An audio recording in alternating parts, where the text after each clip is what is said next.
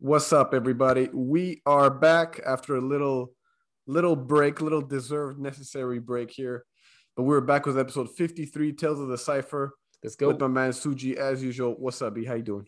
Yo, I'm good. Happy to be back. Happy that we're finally launching this episode. Yes. It's been a while. Yes. So this episode, very special one. Episode 53 was actually a two-hour in-studio special with the man, the one and only Luca Lazy Legs Patuelli. Yeah. Uh, we've been wanting to do this for quite some time and been finally able to coordinate it, made it happen. Amazing episode. What did you think? Very inspiring. Uh, Yeah. and we had a we had a like a liter- lit- literally like a page full of things we wanted to go through with him but Mm. of course we ran out of time uh, because he's such a good talker he's very he's a pro at sharing stories lit- literally so it was a pleasure to finally have the honor of speaking with uh, the man himself Yeah, no, super fun podcast. It was really, um, you know, it was fun listening to him. He was, like you said, a great speaker. So at one point, it just felt like we were his guests. yeah And uh, no, he was doing a, killer job. And and we've learned a lot of. We've known him for more than ten years now, but we've learned a lot about about him in those stories. A lot of unheard stories, I would say, Definitely. un- not shared. So if you're um, if you're actually new to Tales of the Cipher and you're you're a first time listener because of uh, you're curious to hear about Luca's story, uh, first of all, welcome to Tales of the Cipher. We are a, uh Montreal based podcast um, which uh, comes out every Monday morning. Uh, we record shows. Um, we have this rotation where we record shows, one in French, one in English. So we skip every other week. Uh, we change languages to to adapt to uh, our guests. And um, so what we do is uh, we record podcasts with people from the scene, from the Quebec, the Canadian scene, and we try to deep dive into each and everyone's specific story and connect that to Montreal and Canada.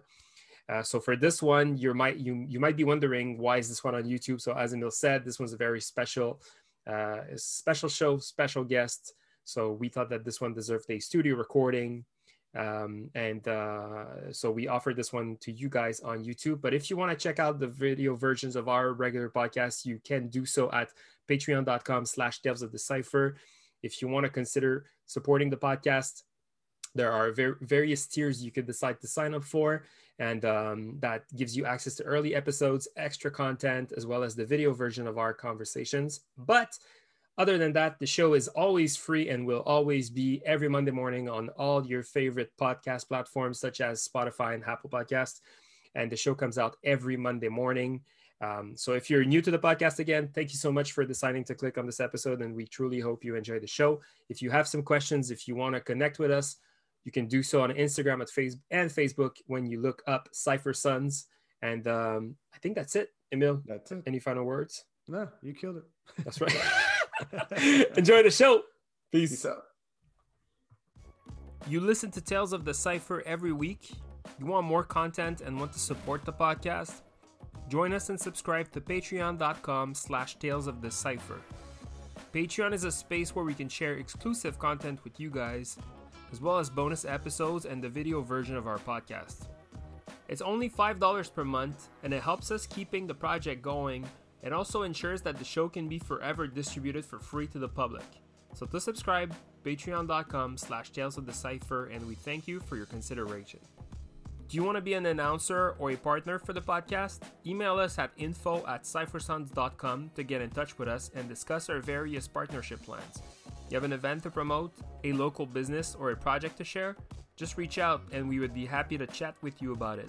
Once more, info at ciphersons.com.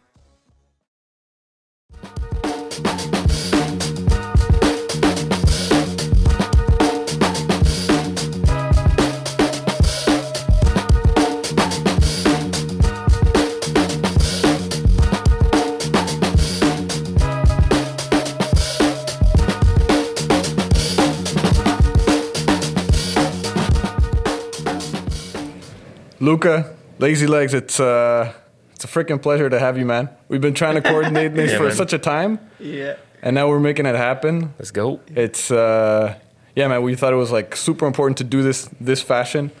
Uh, you know, we uh, I think at one point we are like, man, how are we gonna get this done? Like, how are we gonna coordinate? Because we've been talking for like what 30 plus episodes to Yeah, make yeah, this it's happen. Been, it's been this long. Yeah, it's been a while. you guys forgot about me. You know? But, But we're making it happen, man. Really appreciate your time, man. uh, thank you. Honestly, I I, um, I I mentioned this to Suji the the other day. Uh, I really appreciate and respect these podcasts, especially during these times right now. And like, uh, this year has been a really tough year for me. And like every week when I would drive Luna to the hospital, um, every week when I would drive Luna to the hospital, I uh, I would listen to your podcast. I wouldn't be able to get the full episode or whatever. Right. I would just like 15, 20 minutes, and just to hear my friends' voices, Yeah. it was just like honestly, it was refreshing and like. So I honestly much much respect to you guys. Yo. Like this has been awesome, and you guys inspired me to do my own podcast. Let's go. So- yeah. Yeah, man. We're making things happen. More But- breaking podcasts. Exactly. Yes, man. Exactly. Exactly. It's awesome. Um, you know, we, we of course it's super important to, uh, to do this in this setting, but obviously you have, as we we're mentioning, such a a big profile, big pedigree. You didn't even know you had your own Wikipedia page. so uh, you know, we wanted we wanted to go through all that. We'll go through a, a bunch of stuff, but um, just to start, uh, can you like introduce yourself with people who don't know who you are? You know, real name, b-boy name. Yeah, uh, my name is Luca Patuelli. I'm also known as Lazy Legs. Uh, I'm was born in Montreal, raised in Bethesda, Maryland, just a suburb outside of Washington D.C. Okay. And I came back to Montreal when I was uh, 18 years old to pursue my career, or my academic career Ah. at uh, at Concordia University.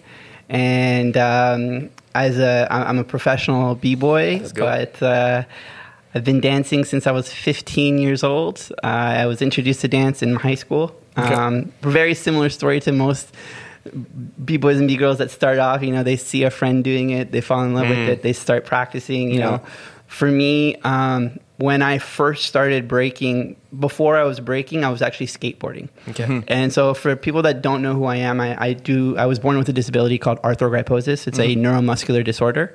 So I use uh, crutches to walk around, and um, my whole life I've always used either crutches or wheelchairs or leg braces and walkers, and um, and so I always had to do things differently. And so before dancing, I was skateboarding I was skateboarding on my knees.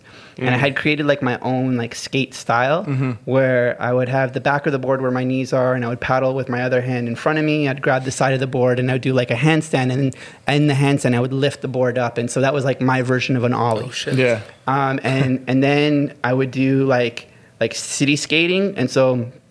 Bef- like so before breaking like i had a skate crew and they were like Okay. my best friends we were neighbors in, in, in the neighborhood i grew up and like like so w- one of my best friends lived literally across the street from my house and the other one lived four houses down from me.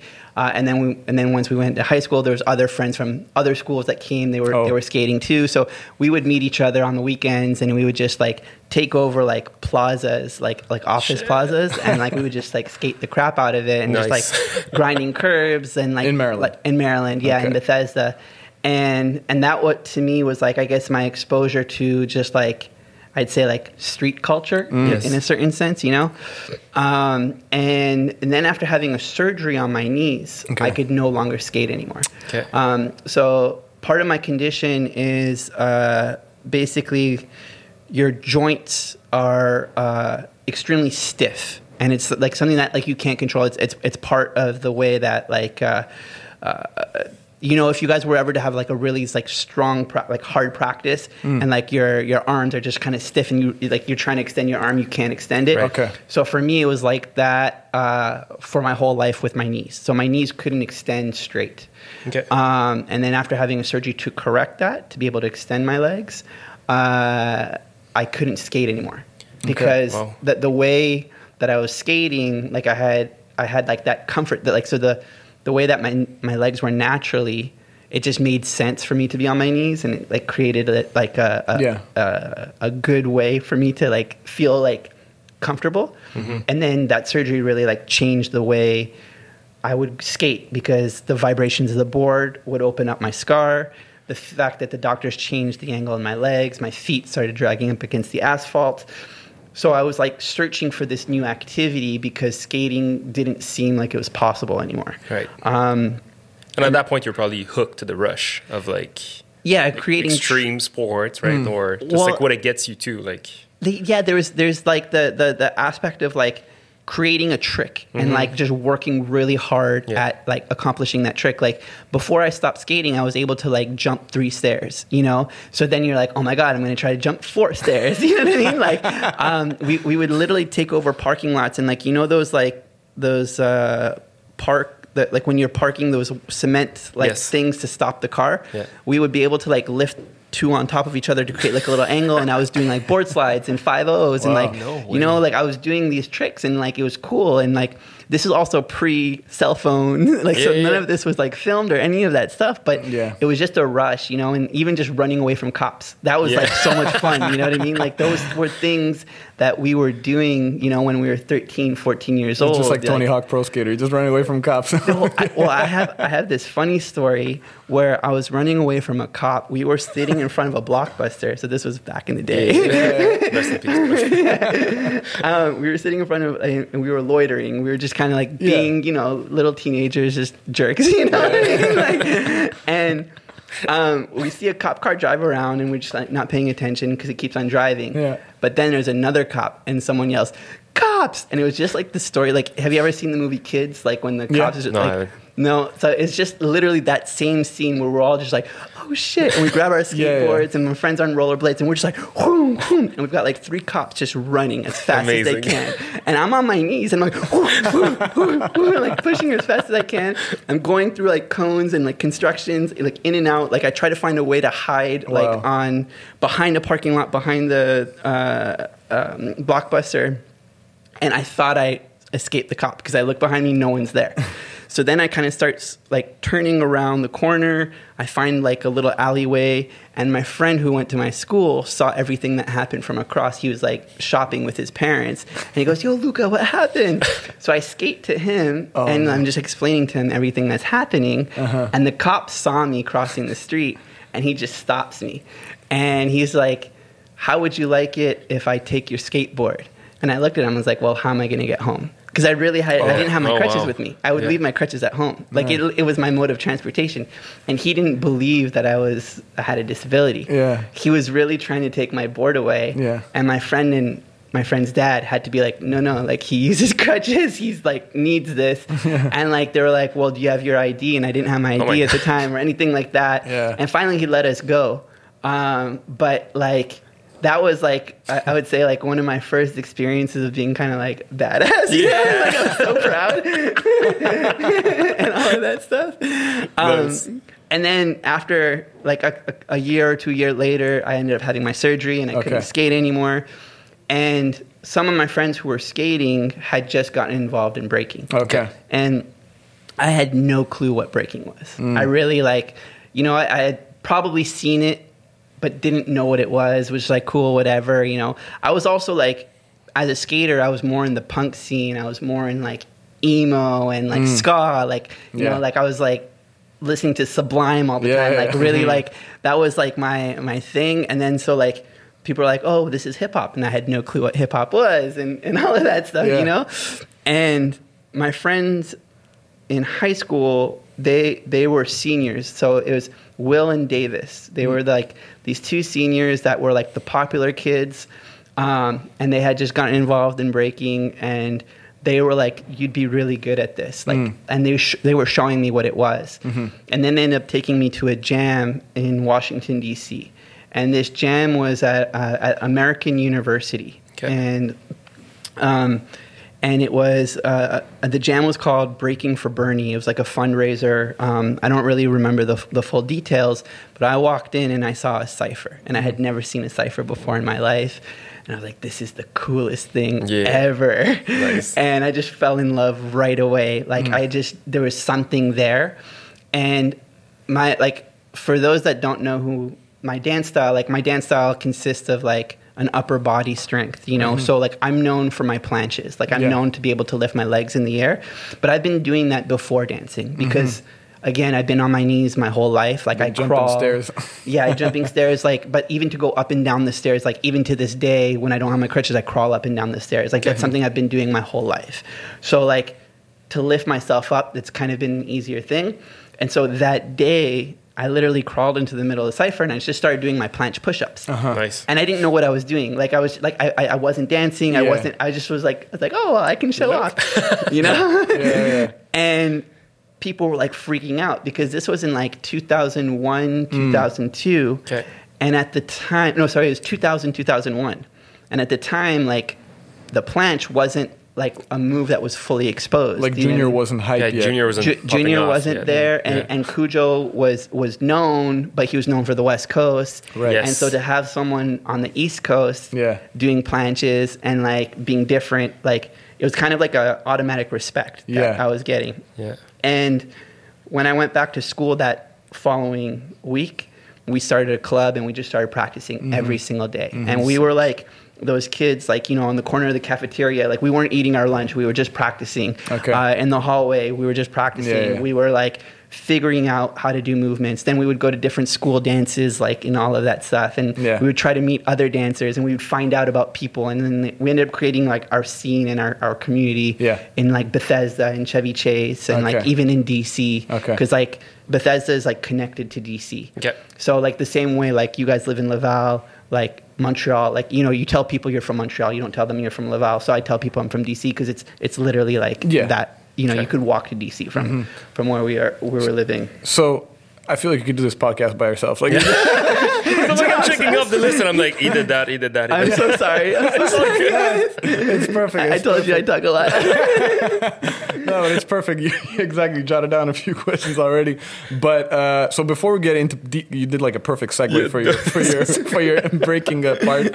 Um, before we'll just go into detail for that, we'll just say, uh, you know, Suji and I. Were, this is hilarious. Wait, uh, wait, let's actually stop and restart. No. Hold up. Okay, okay. But um, yeah, we'll both just say our first souvenirs. Is oh my god. yeah, because that's typically how we start the podcast. I But take over. I'm just like I'm just like in my mind, like telling us like we're like mind talking, like this is too perfect. Like This we is can't, so we, can't, we can't stop this. But, No, this is uh, awesome. But yeah, we'll just say like our first souvenirs we Yeah. have of you, basically, and then we'll jump into that because that was a perfect segue. uh, but yeah, Suji, do you, Okay, what- do you uh, yeah, your sure. perfect sou- Um, well, um, we just had a reference about about Junior, and Yeah. you schooled us on Cujo because Cujo's That's probably true. doing planches way ahead of time. But it just goes to show how 2004, five ish, my breaking references are. Because Mm-hmm. when I started, the first thing you type on YouTube is breakdance, and this clip of of um, Junior, Junior. would pop up. I know you got so. I know you get, yeah, exactly. And um, believe it or not, a few, I guess, years or maybe in the same years, uh, if you'd write breakdance Montreal, Hmm. one of the first things that would pop is your video is your video Hmm. uh, with RGD2, and then the uh, at the end at the end for the credits, I think you have like my life be like ooh, Yeah, yeah. and I just watched it again the other night, and I'm like, man, this is this has to be one of the first breaking thing I've seen in my life. Mm. Like watching this video was so mind opening because um, here I was, like I was living in the suburbs, like uh, like closer to where you are right now in Beloeil, and uh, we were like we were exposed to some breaking, but not too not so much. And the way that we were brought up, like Montreal was Montreal felt like it was like far, far away, and uh, we were only exposed to what was surrounded uh, like by us, right? So, this like you were the first recollection of what Montreal has to offer, and it was you. So I Oh, was like, shit, this is like this is wild. Like this Yeah, is yeah. this is how crazy breaking can become. You know, like this is it. It really is for everybody and anybody. So you're probably one of the first person in Montreal I've, and I I, I, I thought of it this this week as uh, looking uh, forward for this conversation. I thought about it and I was like, man, he's probably one of the first guy Yeah. I've seen break in my whole life. So. And uh, something I, I- I guess I wanted to plug at some point in the conversation, but like I remember having a practice it has to be like years ago uh, with you and uh, Zig and a few other people at uh, Rebelle et Vagabond, and um, I think you were just you were just navigating like practicing some six steps, Yeah. like actual six steps, and I, and I remember like I remember having.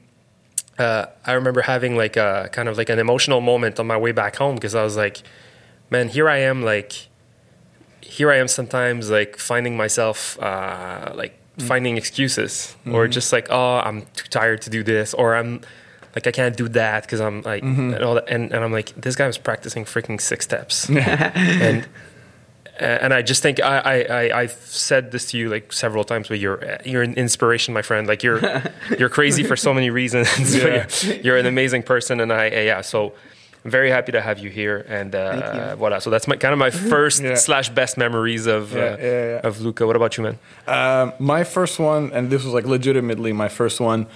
Uh, I don't know if you remember this, but so I, I started breaking in 2009, and I started taking class at Baseline in Brossard. Remember Yeah. Baseline Studios? Yeah, yeah. So, so Vicious was my first teacher. Then at one point it was T Rex. But during the time when it was still Vicious, I think Vicious was just like super excited, and he's like, uh, "I gotta, I gotta show these guys something." And I think he's like, "Oh, let me bring in Lazy Legs," you know. And you were like the guest, uh, you know, teacher for that class. And yeah, you came in. It was you know me and a few other guys I remember, and we're just like, "Well, who's this guy?" And I somehow, I, I remember I already saw something of you before uh, and that was like my first months of breaking and um, yeah i was like oh oh snap it's him. And then it's like you, you starting to show your moves and stuff and uh, and uh, we were i was just like that was my first memory and you you not only showed your breaking but you gave an uh, like you always do you gave a nice speech and like you know I, I think no excuses no limits already existed like that slogan or that saying? Um, if it was 2009, like I think I was probably starting it, but I think I was publicizing it in like 2010. Mm-hmm. Yeah, yeah, yeah. uh, Yeah. But but I probably was already saying Yeah, it by but I mean, you were already inspiring us then at that class. That was my first recollection, and I was like looking at. I remember that video, you know, Yeah. the my life be May like that one. But but yeah, man, it was just super dope to see. Uh, you know, just your story, obviously, but um, yeah, man, that was the the first recollection, and I'm always gonna remember that. You know, I, I don't know what you, what you call that move, but like that move where you just throw yourself in the air, you throw your crutches, and you just land on your hands. Yeah. I'm always gonna remember that and, Uh, and how yeah. you showed that. But uh, but yeah, man, that was like my first recollection. You come into baseline and showing us like how to break and, and that little story. I have to say too, like um, I have like so many people mentioning to me because like we're from the South Shore again, as I said, and I teach a lot of uh, I teach a lot of kids on the South Shore, and uh, you do a lot of school tours, I believe, right? Yeah. So I've had over the years, it happens at least twice a year. One of my kids comes to me and he's like. There's this guy at school today, like, or I saw this guy like at school, like, Yeah.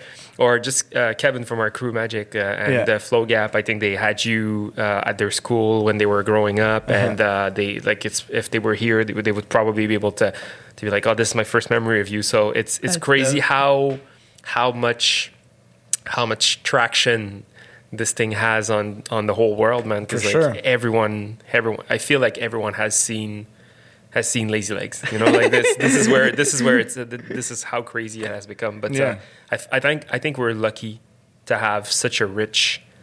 Uh, a rich history in Montreal, but we have also like very rich and uh, passionate individuals that create what Montreal is, right? So it's Montreal is such a special place. It is, man. honestly. Like, um, I, I I'm I'm so thankful that like my family and I moved here. Yeah. Mm. Like I, I don't think I would be who I am today if I stayed in Maryland. Mm-hmm. You know what I mean? I think like life would be completely different, and like uh, I honestly like uh, the fact that we have the two languages, French and English, that in, in in itself creates a really unique culture, and then within the two languages you have your own communities Yeah. you know Yeah. and then like when they merge there's this beautiful synergy that like you know and and anyone that comes from around the world to montreal for an event all they have to say is just positive things about Yeah. montreal and i remember specifically actually i have two stories for you guys actually Oh, okay. but before i get into that but i just want to talk about montreal real quick is that growing up in the states like where i grew up in maryland mm-hmm. There was a division between Maryland, DC, and Virginia. So if you're from Maryland, you don't really click with the DC or the Virginia dancers. Okay. And if you're from Virginia, you don't click with the DC and Maryland dancers.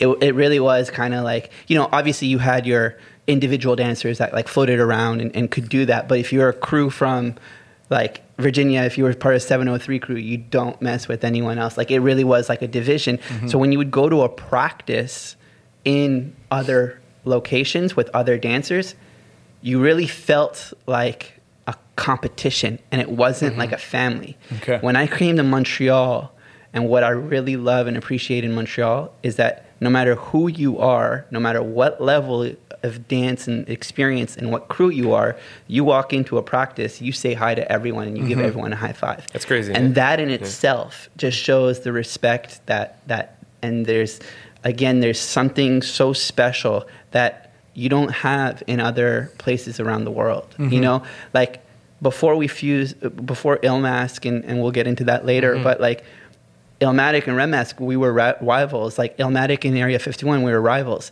But then we'd be at Tokyo Bar later that night Yeah, and just yeah. partying the crap, and we'd be like, you know, like Yeah. wasted all together. You know I mean? And then we'd go to a practice or we'd go into an event. We're like, oh, I hate you. But then we're like, hey, let's go have a beer together. You know what I mean? Like, Yeah. where I don't feel like in other places around the world you have that same, Yeah. um, like energy. Yeah, You know it's a mean? healthy mix, you know. it really And like you say that, say what's up to everybody in the practice, Yeah. but then at jams, it's like I, I don't mess with you. I don't like this is my crew, this is your crew. Like it's it's a good mix of that, you know. Yeah, yeah, yeah. Yeah. But my two stories for you guys. I was like, where's this going? my two stories. CG. I remember. Um, I'm we, I think we had met before, but I, my my I'd say the the clearest memory I have of you, and I feel embarrassed, and I'm apologizing for this. Is I was hosting Octo's uh, King of the Ring event, or like um, the Rhythm in the ring. something like that. I forget the name, but it was at Yes. TriStar Yeah, yeah. and I couldn't read the handwriting on the list, and I kept on calling you Shuggy. Hey. and I'm like, "Is Shuggy here?" And no one was coming up on the stage, and I'm like, "Is Shuggy here?" Oh, that's the story of my life. That's and then like, and then someone's like, "Suji," I'm like. Yeah, sure. Suji, Oh like my that. And I felt so bad because I could feel like you were angry with me at that moment. yes and no. Like, No, there, but- has been worst moments, but oh man, this is funny. That's the story of my life. Don't Yeah. feel bad. It's All right, okay. all I, right. it feels like it's my bad because I, I I think that the way that I'm spelling it uh, in English reads sugi. Yeah, right? I think so. But in French, you could say suji, whatever. Yeah. So I, I chose like I made the mistake of choosing the, the, the, the way that I spell my name. So it's okay. Don't feel bad. That's very funny. That's the story of my life. Yeah. But I just remember that I have I have that. But I mean, So I, I remember practicing with you, and then Cipher Sons in general. I don't think there's been one event in Montreal where we haven't been in a qualifier against each other. Yo, I was gonna say I think that. like we've always meet each other, and then we end up like qualifying, but then we don't meet each other. Like, Yeah, or yeah. sometimes we do, but like, but there's always like a moment, and I always. I love battling against you guys, honestly, Makes because it's it's positive energy, yeah. and we're both giving ourselves hundred percent, but we're encouraging each other. Like Yes. that's that's for me like It's what I really We've love. battled battle. often. I think the actual last time we battled was a crew versus crew at Under Pressure. Uh, and that was no qualifying. You guys took that battle, but it was it was you. Oh yeah, the Until next 2016 time. one. The But stu- yeah, exactly. Oh. That- yeah, we that got was, spanked. That was like one of the last battles where we had like a, a, Yeah. a good lineup, you know. And there was Yeah. you, you guys. You had your good lineup too, you know. I think it was you, Il- Decoy, Ilmask. It was like one of the last times Ilmask. Well, Yeah. no, like we did it this summer, but it was just more like uh, Yeah. for fun. like, Yeah. but that was the last I think Nice. actual. We actually had practice for it and everything. yeah, yeah, yeah. My memory for you, Oh, and I don't know if, if it's gonna be it's gonna be funny, but um, we went to Ottawa for a Canada Day, and you were oh, like Oh, you had just become like Zig student, or you were just like Yeah. like I think transitioning from baseline, which actually I appreciate that you mentioned baseline real quick because mm-hmm. when crypto was teaching like sweet yeah, technique, yeah. crypto actually took on a contract, and I actually taught for like three months, so I took over crypto's Oh, shit. contract, Okay. and so I like to take a little pride of knowing that I had a little hint in that. in that. But it was cool because then that's when Vicious and I connected, and like he Yeah. brought me, and I actually do remember uh, coming to visit. But I remember like a, shortly after, I think it was 2010, Mm. you went to Ottawa Yeah. and like you stayed with Zig. Yeah. And he was judging, and I was hosting the event, and uh, you woke up. You're like, Zig sleeps naked. like that.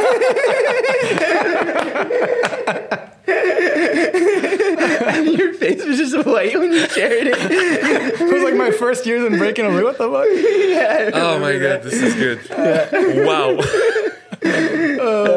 And I remember like, and like, I think we were all having breakfast together, and you were just kind of like shocked.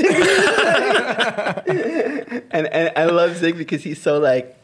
Je m'en fous, like you know what I mean? like just that mentality and everything. Yeah, and, yeah. and so for me, like that's my memory of you.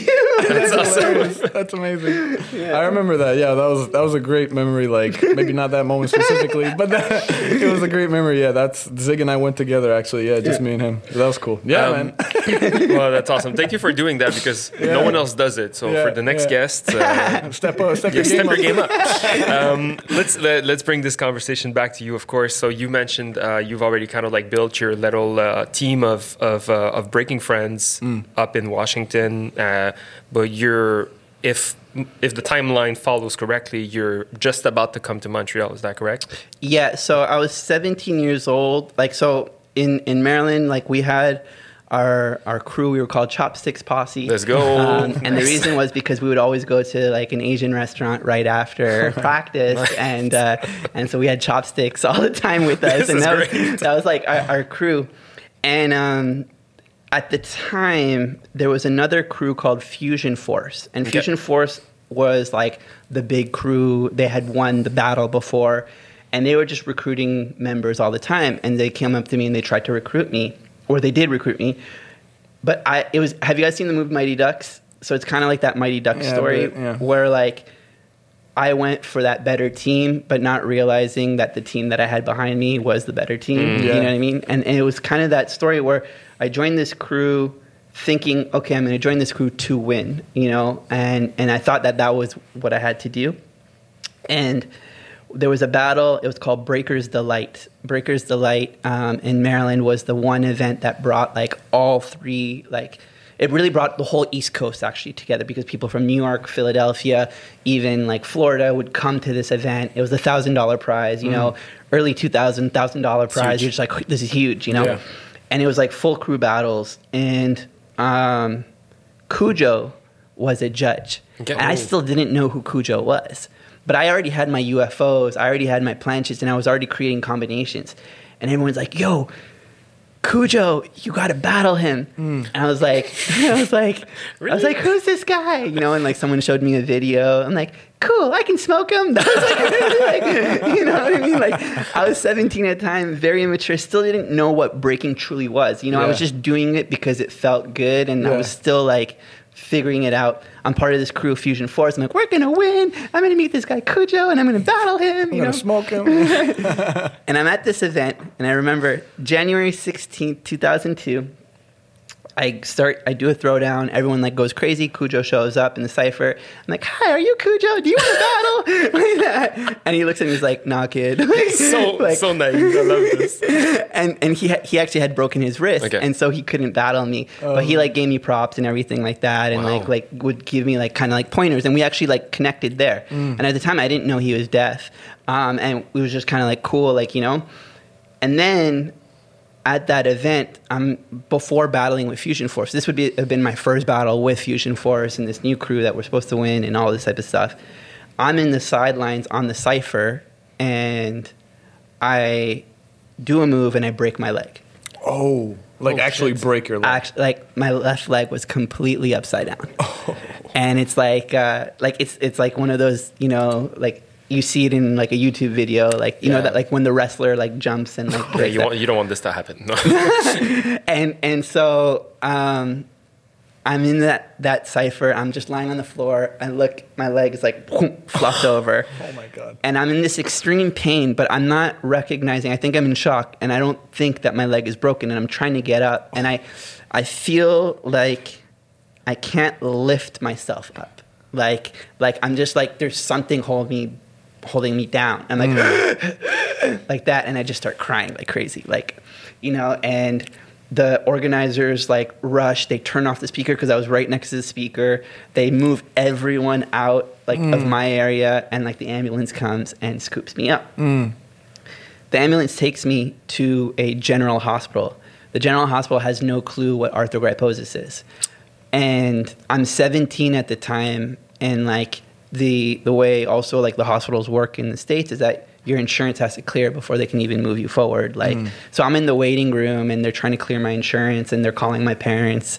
Uh, my parents are like rushing over. My brother was with me at that jam, And my brother like knew my leg was bad, but he was trying to make me feel better. He was like, "Yo, so don't worry, we're gonna rent some video games after. We'll have fun." And you know, like Yeah. We'll go back to the gym. basically he was We'll trying to make me feel minute. better that, Oh, that man. that was happening and um and then like the hospital i guess didn't communicate properly but they were ready to do like an, em- an emergency surgery. Mm. and so like I- i'm getting like iv pushed into me and all this type of stuff. And um, my parents like it, this it feels like a scene in the movie. My parents just run in and they're like they like they put their hand on the doctor saying do you know what you're doing? And the doctor is like well i read about it once in a book and and Oh, they're like they're yeah. like right away they're like no you're not touching my son uh, we're gonna call the other hospital and so i was i, I in maryland there's another state called delaware Yeah. um, and so i would get treated at a hospital that specialized for arthrogryposis Okay. in delaware and it was a two hour drive and uh, my parents call the hospital they make the arrangements and basically the hospital that i was at in maryland like released us but it was like really like in a negative way like the doctor like not the doctor but like the nurse just kind of just like throws me on the wheelchair and like wheels me out they're like fine you don't want our care anymore like because they they wanted that paycheck you know like Oh. that's the way it kind of works Yeah. over there Uh-huh, uh-huh. and in maryland it it rarely ever snows that night Oh no way. it was like the blizzard of the year it was like snowmageddon Wow. and my parents uh, we had a, a jeep cherokee at the time and they take the seats down they put all the pillows like in the like in the back and i'm just like literally like sleeping like with one leg up like this and uh, on the car ride like with pillows all over me. And they drive two hours. Um, it actually was probably even three hours because of the snow. Like I, I fell asleep and i just wake up and it's like 5 a.m the stretcher comes and picks me up from the car, brings me to the hospital, and I ended up having like an immediate surgery where they puzzled my bones back together. Oh. And so because of my condition, my, my bones were actually softer than than the average than your bones. Yeah. And so they, they couldn't the average surgery they would put like needles and like all this type of stuff to, to, to bring the bones back together. For me, like the doctor had to kind of like really like massage the bones back. Mm-hmm. Then they put me in a full body cast. And so I was in a full body cast. Well, I could move my arms, but the cast was up to here, like mm-hmm. up to my, the top of my chest. And I'm lying flat for, it was like two and a half months. No way. And this was my senior year of high school.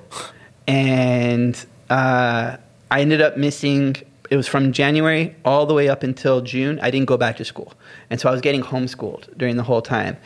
And, you know, like you're in high school as a senior, you want to, especially your senior year, you want to party. like, yeah. you know, you're hearing all of this type of stuff, you know. And I'd say that I was very fortunate to have my two best friends living so close to me because we had like an open door policy, and my parents were always cool with it too. That after school, these kids would just come over. My, my, my best friends, Brian and Jed, and, and another friend, Dan, and they would just always come over and we would play video games. And if they went to parties, you know, they would go to the parties, but then they would come back and sleep over and stuff like That's that, cool. you know. And Yeah. I'd say that helped me recover a lot quicker um, during that surgery. But when I got my cast off, I didn't know if I wanted to dance again mm. because I was so scared, and my parents were so pissed at me mm. because I had gone through 16 surgeries prior to that to try to correct my situation. Mm. That they're like, why would you go ahead and put yourself back At risk. at risk to, to hurt yourself, you know? And there was something kind of like crawling inside of me that like I was missing it, you know? Yes. And that summer, I ended up graduating school. I actually got to do the graduation and, and walk across the stage, like or crutch across the stage and everything. And no one had seen me either because like I had like Yeah. and so it was like a big like celebration. People were happy and all that stuff. But then I ended up moving to Montreal, and I moved to Montreal because my parents um, like they closed down their business, and I was born here. They already had a house, and so it just kind of made sense for my parents to come. Okay, to there was already a connection. The okay. There was papers and all that stuff. You're Yeah. still Canadian. Yeah, I'm, I'm a dual citizen, so Okay. uh, it was it was possible for us to come back, and I also didn't get accepted to any university in the states, but I had gotten accepted to Concordia. Okay. So I just followed my parents up, but I also had no clue what I was going to do. Like you know, you're 18 at the time, you're you're just curious. You know, what am I, what are you going to do? And that summer, I was researching breakdance Montreal everywhere, you know, and this was when Google was still like goggles. you know what I mean? Like, like it wasn't, you know. Um, and I And then you up- found your video. uh, yeah, exactly. I, yeah, it was a premonition. Yeah. And um, there was a, a website called hilariousworld.com. Okay. And there's a b-boy named Hyper who's part of like the Red Mask family. Okay. Um, and he ran this website and it was motorcycles and breakdance. Nice. and I was great also combo. I was also into street racing. I was actually into that like Need for Speed had like you know and, and You're such an adrenaline junkie. Let's no, go. for real, for real, man. Like, did you guys know about like Orange Julep and like the things like uh, Yeah, they like with the car shows Yes, and yes. stuff like that? Yeah. So I used to go to those like you know. So even before breaking, I was going to those like before in Montreal. That was like the first weekend I went to because my he's not a real cousin, but Italians we. You know, if you're if you grew up with someone, they become your cousin, even Yeah. though you're not your Yeah, yeah. cousin and that type of stuff. So I had this cousin named Alessandro who was like a street racer. He had like a Honda Civic, lowered it, Let's big go. muffler, all that Let's stuff. go. So he was taking me around in Montreal at the time. This was before I understood like I I met the b boys and all that stuff. And so we were going to Orange Julep, and then we were driving to the Pierrefonds, and there was like a racing track and all that type of stuff. Nice. And then So what year is that? Sorry. this was 2002, Okay. July 2002. Okay. And then I go on this website, Hilarious World. I meet this guy named Hyper just off email. I still, to be honest, I think I only met him once, Okay. even to this day. like, like, I, I have no clue who he is. But like Dingo and all the Red Mask guys, like yo Hyper, like they like they all have stories about them. And he tells me about a practice in Saint Michel at Saint Michel um, and I end up going, and Shilo from Red Mask is there, and a couple other guys, um, and it was just like a practice, and it was the first time that like I danced from the day that I broke my leg, and then I find out about Under Pressure, and then I go to Under Pressure. And that too was the first time that I compete from the day that I broke my leg.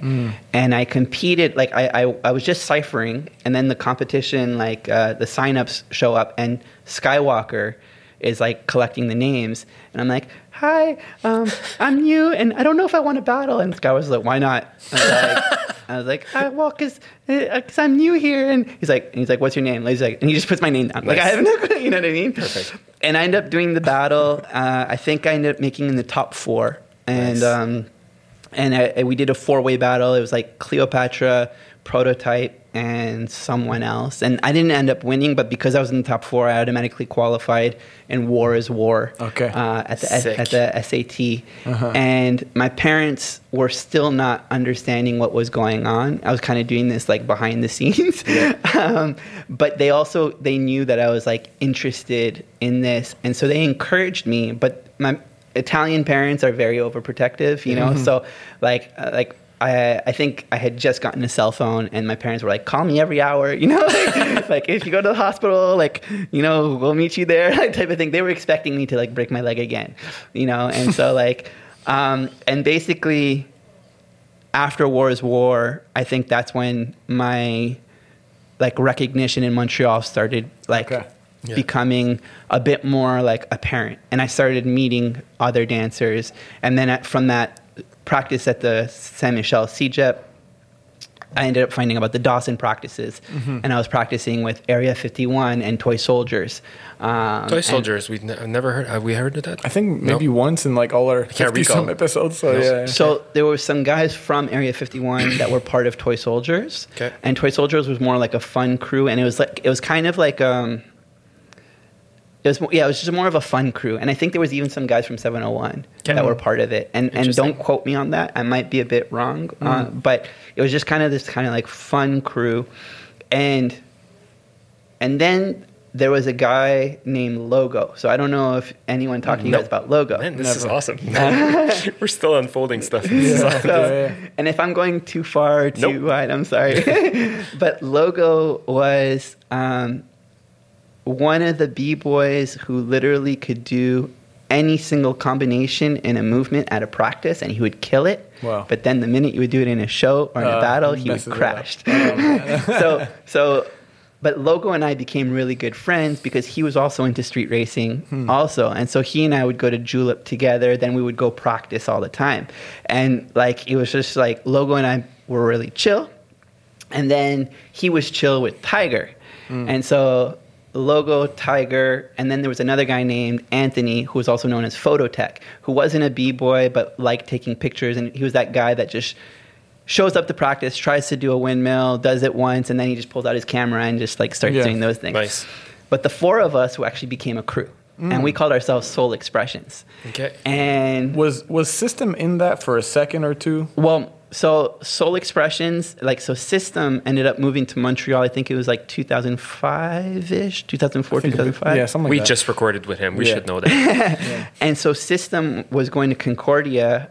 And Mm-hmm. at that same time, I had started the Concordia Breakdance Club. Okay. And so Logo, Tiger, they were always at Concordia. They weren't studying there, but they were practicing with me because I ended up creating a practice spot. And so System and this other guy named Russell uh, started practicing with us. Mm. And so Reflex Foundation and Soul Expressions, we were kind of just combined. And mm. so sometimes we would compete as Soul Expressions and sometimes we'd compete as Reflex Foundation. Okay. So like I was I was indirectly a member of Reflex Foundation mm-hmm. um, and Vice and, versa. and vice versa. Yeah, like and and, mm. and so we were just kind of like connected. Mm-hmm. And then Logo ended up joining Illmatic. Mm-hmm. And that summer, when Logo joined Illmatic, I was going to France, um, and uh, basically it was a summer of 2003, and I went to so I had like a, a a family friend who actually became like one of my best friends. His name's Raphael, who's not a b boy at all. Okay. Um, like the total opposite. But then you chill with them, and you're like, yo, this guy's cool, you know. And he's uh, French from France, and he tells me about this thing called Les Fêtes de Bayonne. Um, and it's basically in this town in the south of France in the Pyrenees called Bayonne. And uh, it's where everyone wears those white shirts with the red foulard. Okay. And Yes. they, they transform for five nights straight. They close the whole city down, and it's just pure like party. Okay. And he's like, oh, tu dois venir en France, puis tu vas venir au fête de Bayonne. Da, da, da, da. Yeah. I had just turned 21 at the time. I wasn't partying that hard. And I had, um, so I had the option because um, that summer, or the summer before, before I left Washington, I got in a pretty bad car accident with my friend. And my friend's insurance basically paid me off. Um, they gave me like a two thousand dollar check, and at the time when I got it was the, the most money I had ever seen in my life, and I was like I was in the whole street racing game, and I was getting ready to buy some rims for my car. Hmm. but then Smart my decision. friend Raphael, Smart. my friend Raphael is offering me this opportunity to go to France. So I'm like, do I put the two thousand dollars on this trip to France or The rims. The rims. and I went to France instead. Yeah, you made and and it was the best decision of my life. It was like one, you know, one of the best decisions of my life, and it was it was so much fun. I ended up partying, I ended up actually even breaking in France, and like hmm. s- I was like in the streets, like "Woo!" Like crazy, like Yeah. you know. And then, but while I'm there, Logo joins Illmatic. Okay. And I'm kind of like jealous uh, at that time, and like like Logo's like, yeah, by the way, uh, I'm still Soul Expressions, but uh, I'm Illmatic too. And I'm like, well, I want to be Illmatic too, you know, because at the time Illmatic was like the most organized crew in Montreal Okay.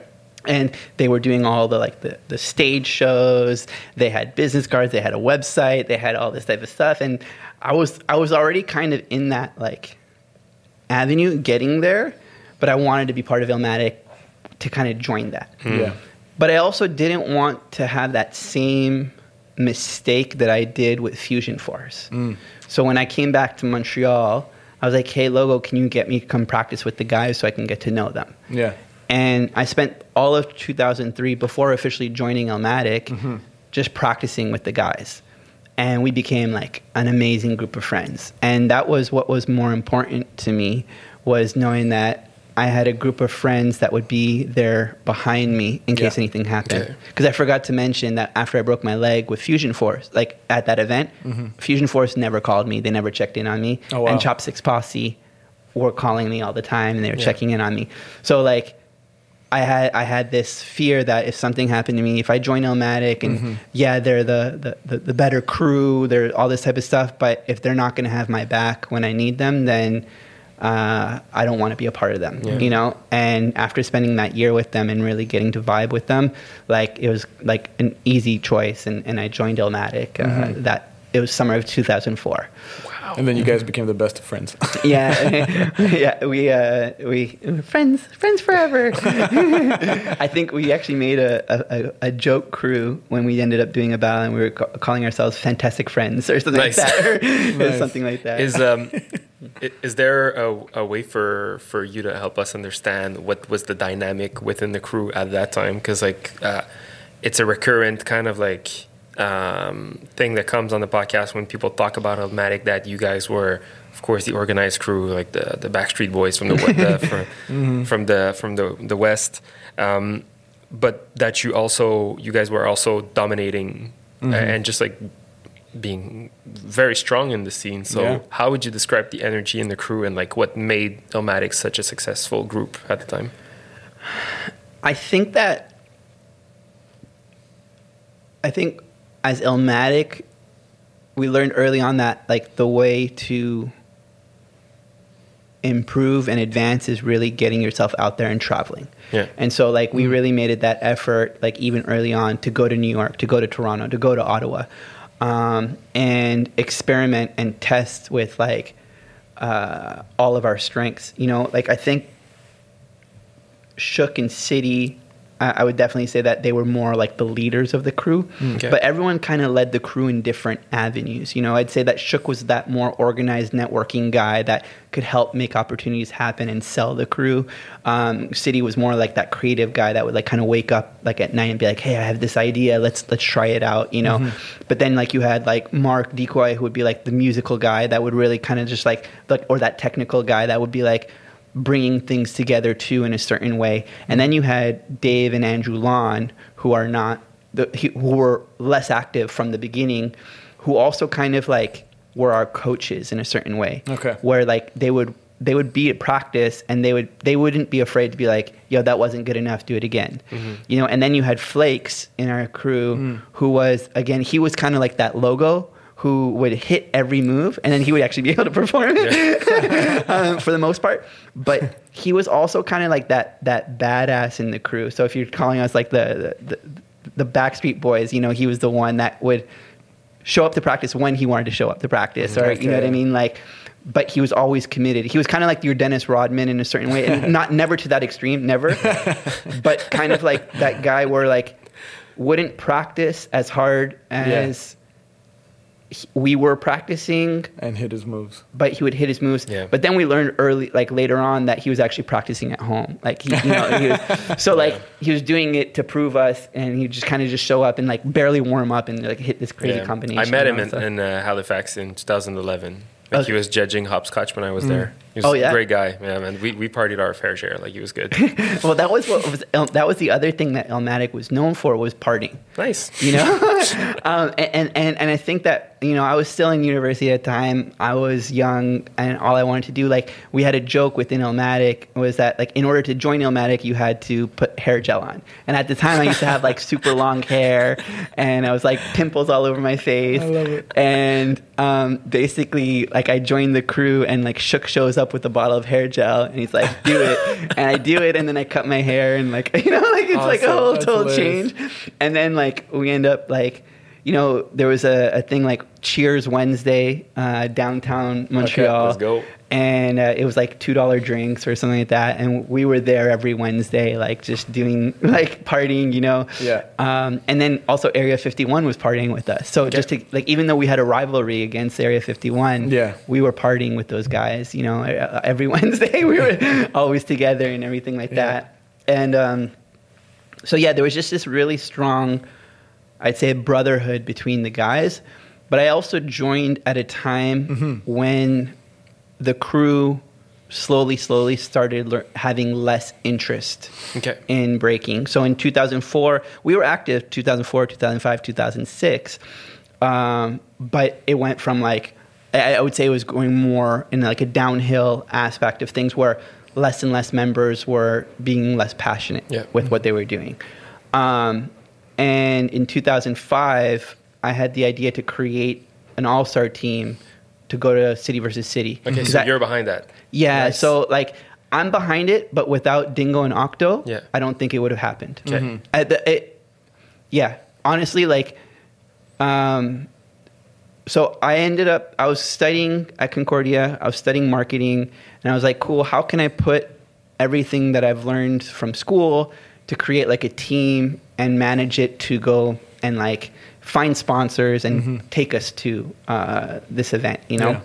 Um, I had already gone to Freestyle Session. I was also already at uh, Red Bull Beat Riders in 2004. Yes. So those kind of opened up networks for me, and I was getting to know dancers from a little bit all over the world. And so, like, check it from City versus City was like, yo, like you guys should come, like, I because I had met him already. I went to Ashes to Ashes, like in Portland, like so I was already in that circuit, uh, Right. in the international circuit, and I was like, well, Montreal is dope. Like people don't know us. I was like, I really want people to know Montreal. Yeah. And so initially the crew um, was myself, Shook, City, and Flakes. Okay. And then Rocket and Dingo. And then there was um, Zig and uh, Dr. Step. And then there was uh, Prototype and Asian. Zig and Dr. Step didn't feel comfortable joining the crew because they didn't want to be part of a super crew. They wanted to be like a flow rock thing. Okay. And at the time, they didn't vibe with us. So then Skywalker and Speedy ended up joining Okay. What a team. and um, I had organized with my Concordia Breakdance Club that we had a space like it was at, like Tuesdays and Thursdays. Uh, I all got I had gotten Donini Pizza to sponsor us, so every single practice we had free food. Nice. Um, and and then I was like looking for like financial sponsors, and that's where I would say Dingo and Octo stepped up their game.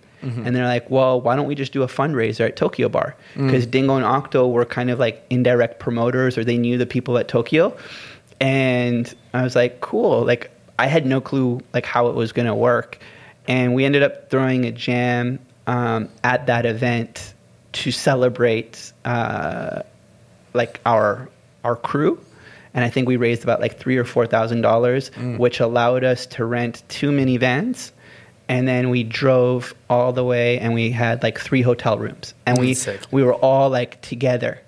And that helped form Ilmask because I would say the most organized out of all of us in the in the ten crew was the Illmatic and the Red Mask guys. Okay. And so like City and Octo and Dingo were like and Shook, they were all like vibing really well. And and I was kind of coordinating all of that stuff in terms of the organization to make sure that we would get to Chicago and all of mm-hmm. that.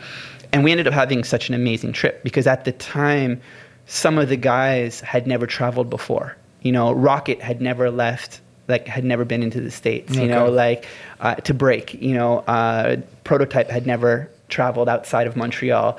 So it was just this like exciting experience and like even going through the border we didn't know if we were going to cut the border. Yeah, yeah. and and like i think rocket didn't have his passport. Or he had just gotten a fresh passport. Like it was like just for that trip. You know what i mean? Like and uh, azian had been arrested like a year before. And like you know azian he's like he's a jokester right? Yeah. like and we're at the border and and also Illmatic too. They they stop at like duty free and buy like gallons and gallons of alcohol for the trip. and I'm just like, oh man, how are we gonna pass the border? How are we gonna do all this stuff?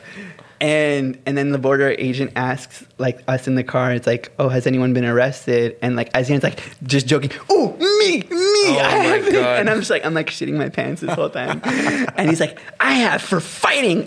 and he's like doing these So things. so French cab, like it's, it's so him. That's amazing. And then and then but we crossed the border like nothing happened. Wow. like this was awesome. Wow. We get to Chicago and we ended up qualifying and we made the top 8. We uh, we beat out uh, I think we beat out the Chicago team, but then we lost to Texas. Okay. Wow. Um, and Texas was a mix of Havikoro and Jive Turkeys, Okay, and wow. uh, they were called Texas Gold.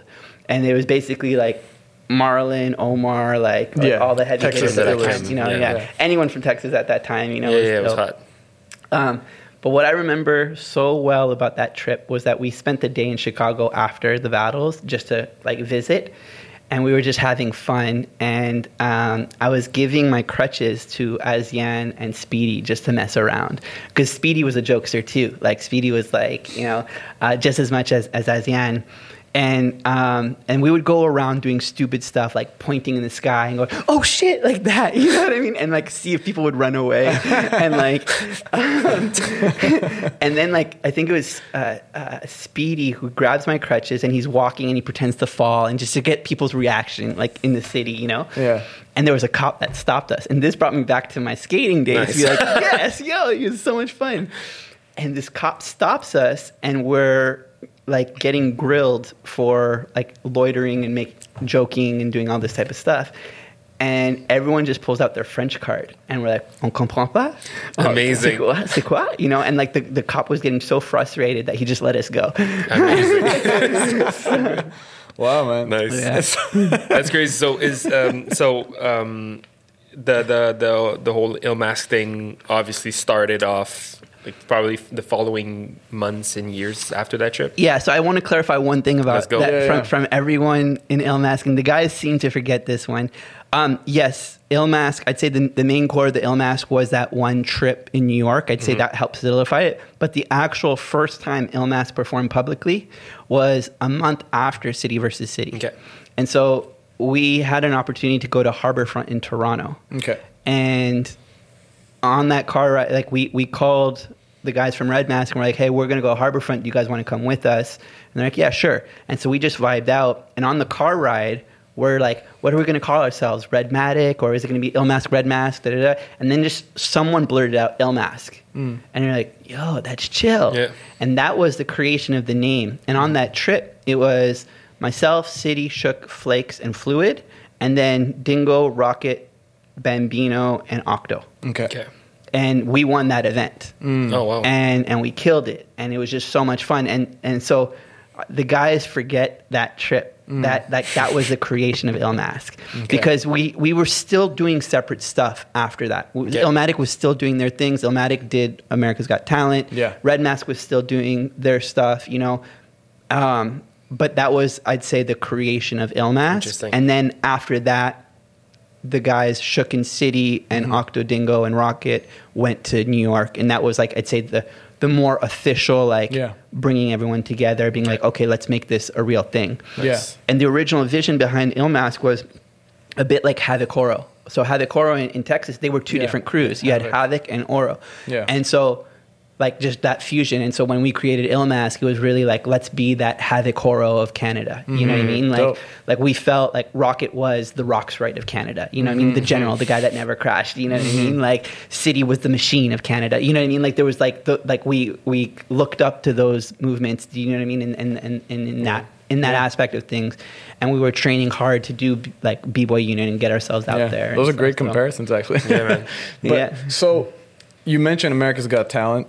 Um, you know, we know you did multiple stuff. You did America's Got Talent, like So You Think You Can Dance. You've even been on Ellen and all these big shows.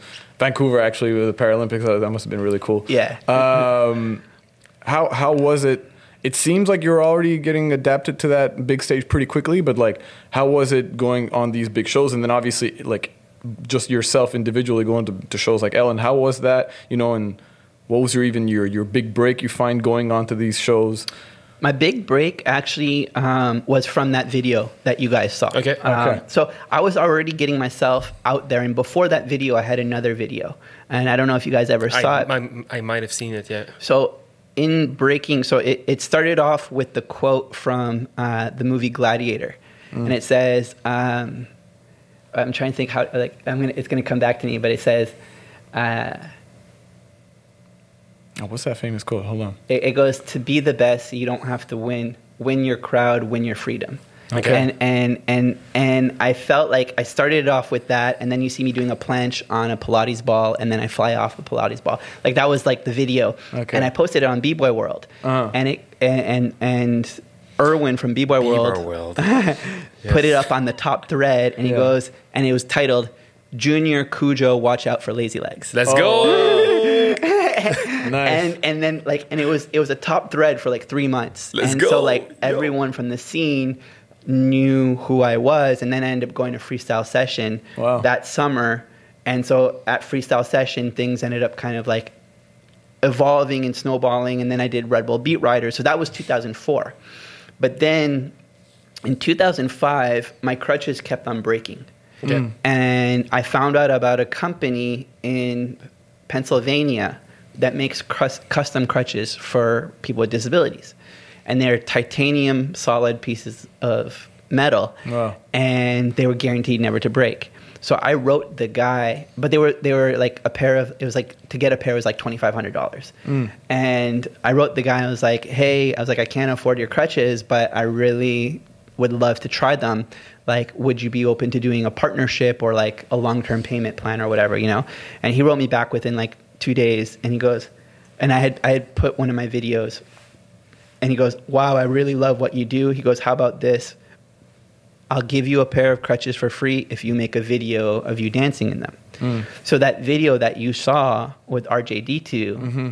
was my like homage to those crutches. Yeah. Nice. And I I know one of the one of my I guess strengths is trying to create multiple opportunities with one opportunity. Yeah. Yeah. So when I decided to make that video, I wanted to make it a promo video. I didn't want to make it a commercial for the crutches. Yeah, because I, was wanted gonna to say be- this is like the early days of influencing, but Yeah. like kind of like on You're like the on the O- low key. OG Like I would have never, I would have never been able to say it's it's a commercial. There is one shot of like the crutch right in the video, but like Yeah. I could, I could, I, I, I would have never t- been able to connect that together. Yeah. It's so, good. so I, I really I didn't because like initially I was like oh cool maybe I can like wake up in the bed and the crutches come and do like these things but then I was like that's corny and it's forced and I was like I actually need a new promo video let Yeah. me update it and let me just Done. like do it you know and then make it make sure that it was good quality Yeah.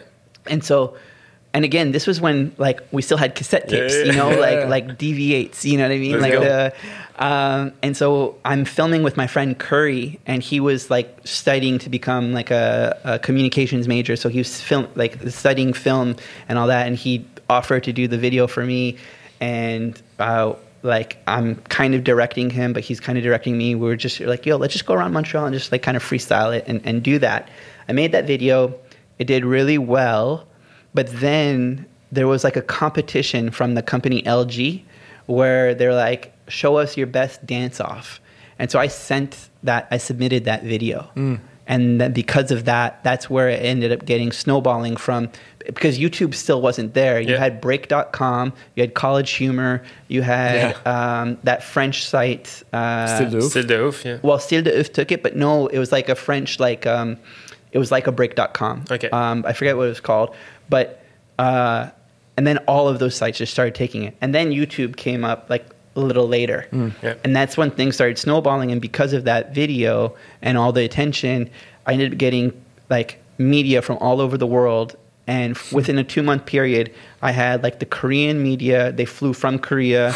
they spent a week with me. They did a documentary on me. Wow. Um, I had the Today Show come and they followed me and they did something on me. Um, uh, CBC The National, uh, CBC The Hour with George Stroumboulopoulos. Yeah. Um, so that's where like things started really snowballing Wow. for me. And I was recognizing then that, okay, I have the potential to be able to do something with Yeah. my dance. And I was already getting involved in motivational speaking. Mm-hmm. And the way that I would get involved in motivational speaking was actually visiting hospitals. Okay. And so, like, for me growing up, I, I ended up spending a lot of time in hospitals. And just that clown that would come and blow up a balloon to make you laugh for five minutes would really change the atmosphere and the environment within the hospital. Mm-hmm.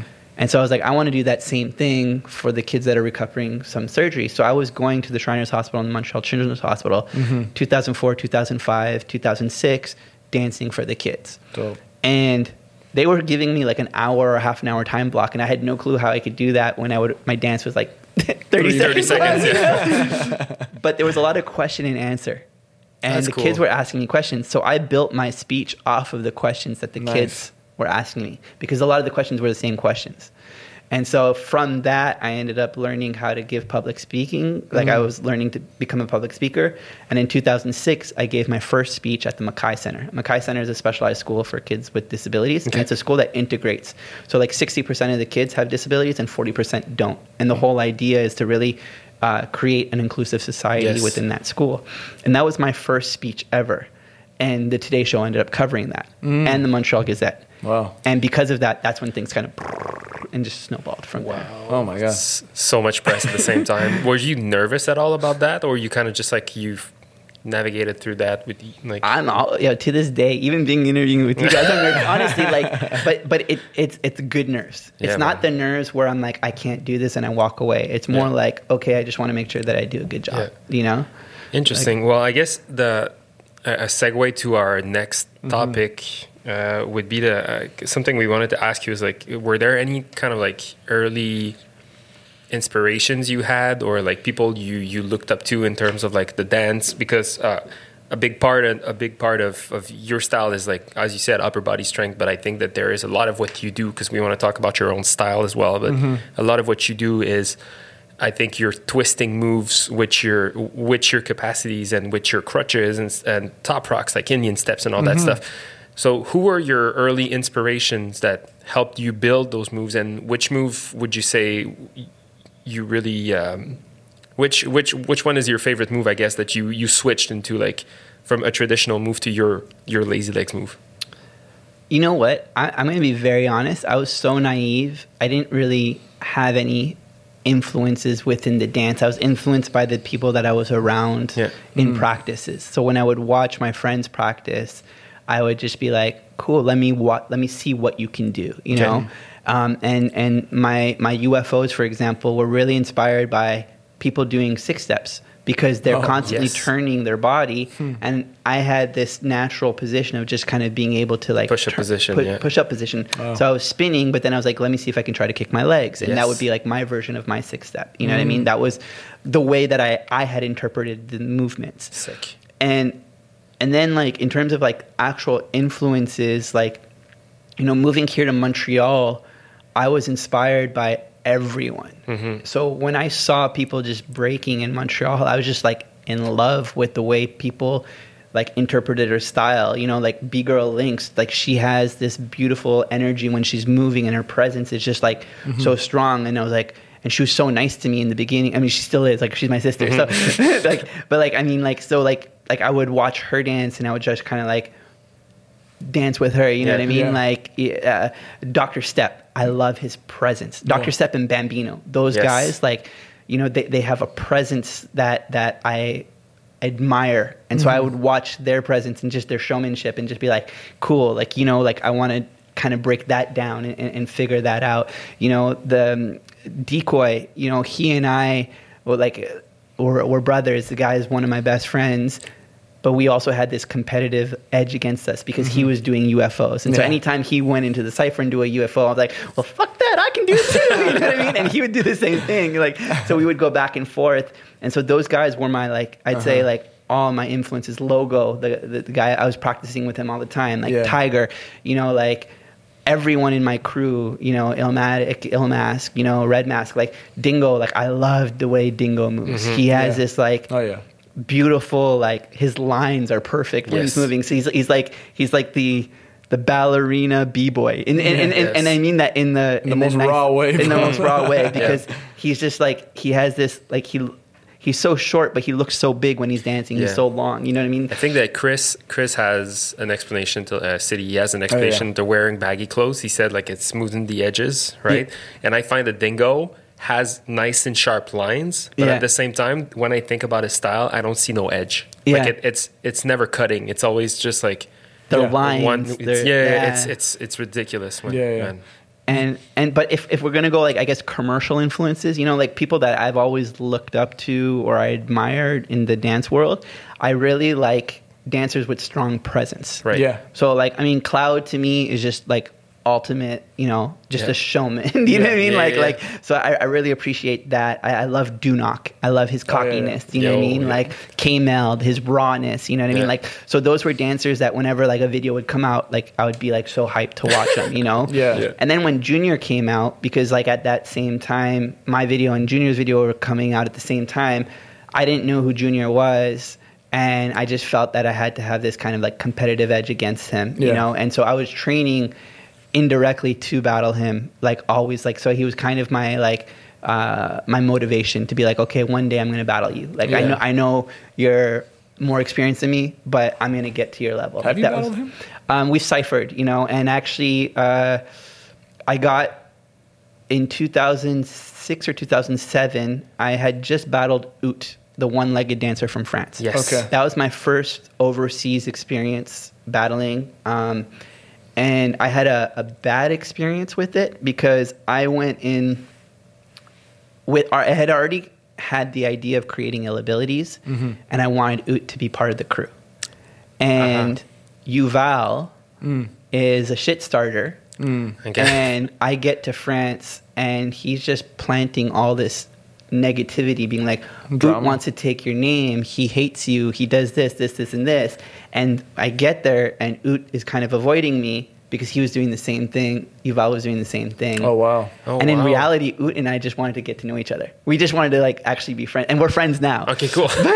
but but the day of the battle, like I'm a peace and love type of guy. Oh, yes. You know what I mean? I'm not like so like and Oot comes at me and he's like raw and I'm just like shitting my pants. And in France, when you're an international dancer, you don't have home team advantage. So the whole crowd was on Oot and they're Yeah, like chanting his name and all this type of stuff. I go in, it's like crickets, you know, and like I had Freak Show, the crew Freak Show behind Yeah. me. They were like, "Lazy, don't worry, we got your back. No one's here supporting us, but you, you we're gonna be here with you." And Yeah. like they show up behind me and they're like encouraging me.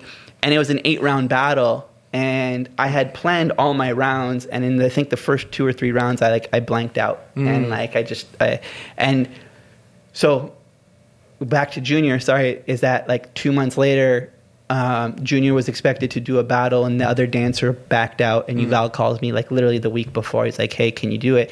And i was like no. You know i, I didn't feel comfortable doing it. Good.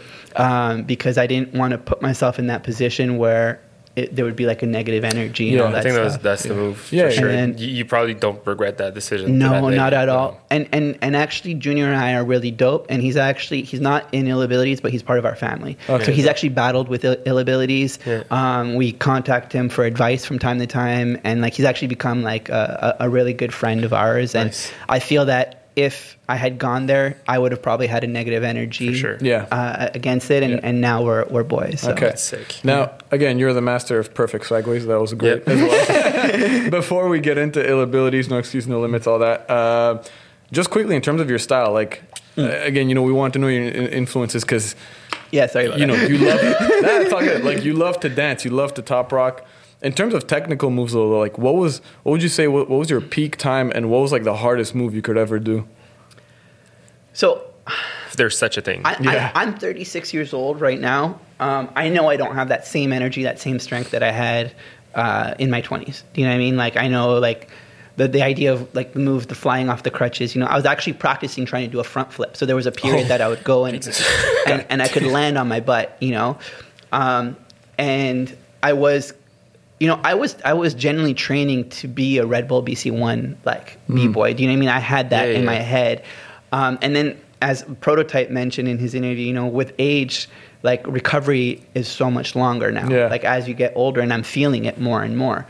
I'm also making a living off of my body, so I'm becoming like like later on in my 20s, I was recognizing that I can't injure myself because if I do, then that's like no more paychecks. That, that- Yeah. you know what I mean? And, and and and it's not about the money, but it's also about like the time taking it away and all that type of stuff. It was really like I didn't want to affect what I was doing. So I would say that I feel even though I don't have that same energy, I feel that I'm a more experienced dancer today. Mm-hmm. Yeah. That if I'm to battle myself today versus 20 year old lazy You'd legs, win, yeah. I would still win Yeah. yeah. and, and and I feel because I've always had problem with rhythm, and like I mean I'm not going to deny that. You know what I mean? Like uh, I've been caught dancing off beat, not purposely. It's just more like because I I don't know sometimes. You know. It's all good. Uh, but I say that I'm getting more and more comfortable with music. And you were saying like top rock. I love top rock. You know, like,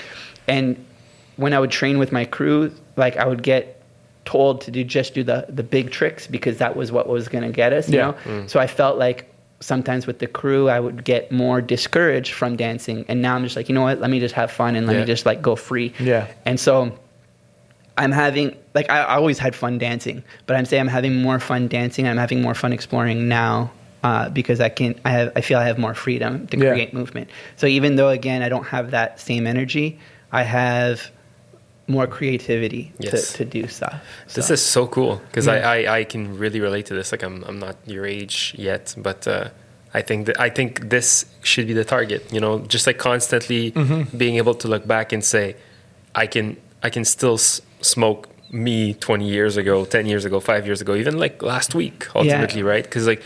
I, I think improving isn't necessarily getting to the Red Bull level, and I'm sure you've realized that very quick. It's just uh, how do you maintain yourself, and are you self-conscious on w- the steps you need to to take to keep your, I guess, your creativity alive or your body in check? You know, so I think this is a, what you said really resonates, and uh, Yeah. uh, I guess uh, another question I had regarding that is like we know like Ill Abilities was probably one of your biggest inspiration ever of all time, right? Because like being Yeah. surrounded by this t- team of like literally superhumans like probably changed your life. So how did you connect the pieces and how how things kind of like happened for you guys to form Ill Abilities?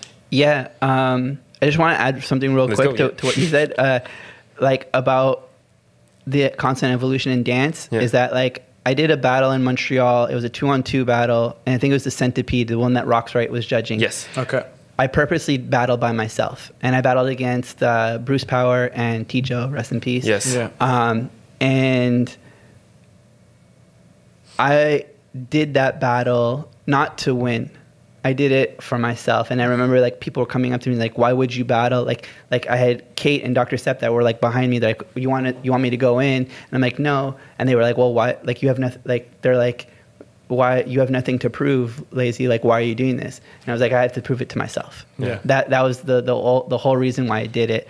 And I think that like when we're we arrive to a certain level, we need to make sure that we can keep ourselves in check. And it's not about being the best dancer, but it's about being the best version of yourself. Yeah, man. And that's and that's like uh, something that I appreciate about this dance is because you can constantly evolve, even though you're you might be Yeah. missing out on something else. I don't know for you. I I find that the whole the only pressure I actually feel is the one that I put myself on, like the the one that I mm-hmm. per, like I have myself. I am looking for the word, but like that. I, I, it's the, the the the the the pressure that I create on myself. You know, like I'm not pressured by anyone else to dance, but I just want to dance.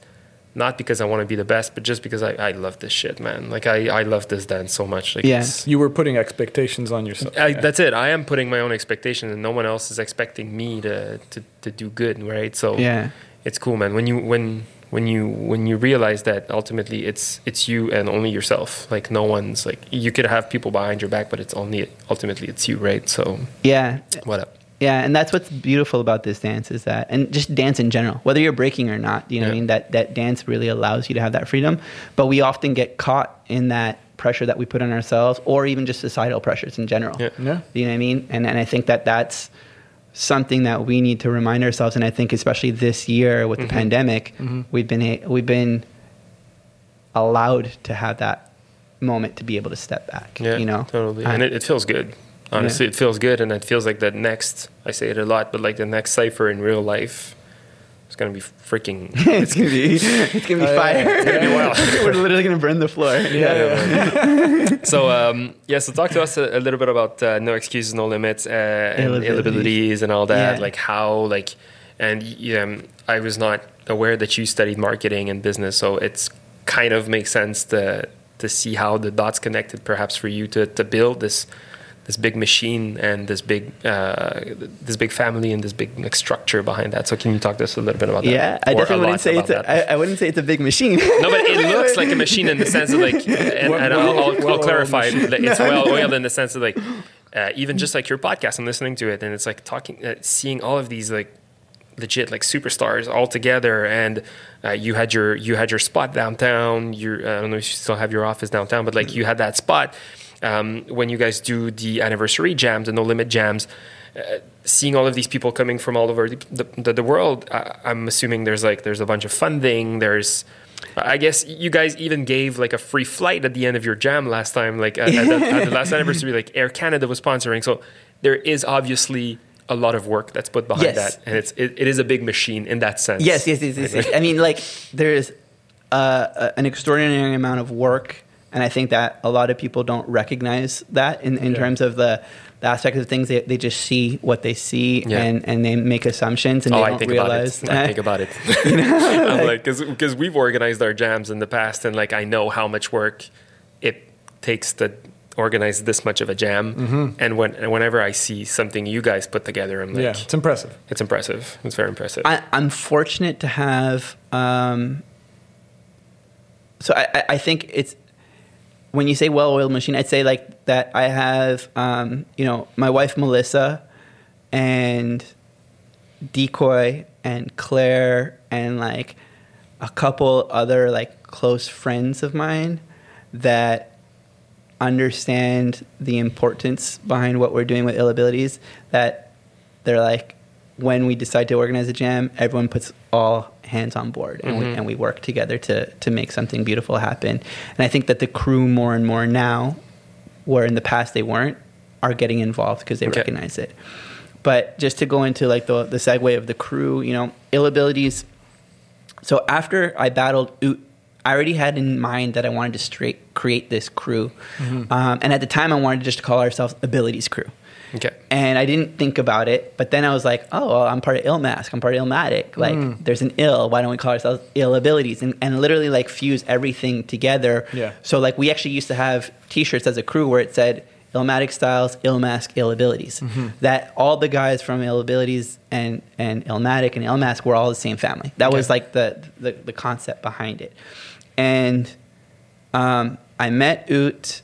I had a bad experience, and I kind of was like, okay, well, I kind of sh- shelved him. You know what I mean? But I was already in contact with Chicho from Chile, Yeah. uh, and we were talking via email. And he didn't speak a word of English at the time. He only spoke Spanish.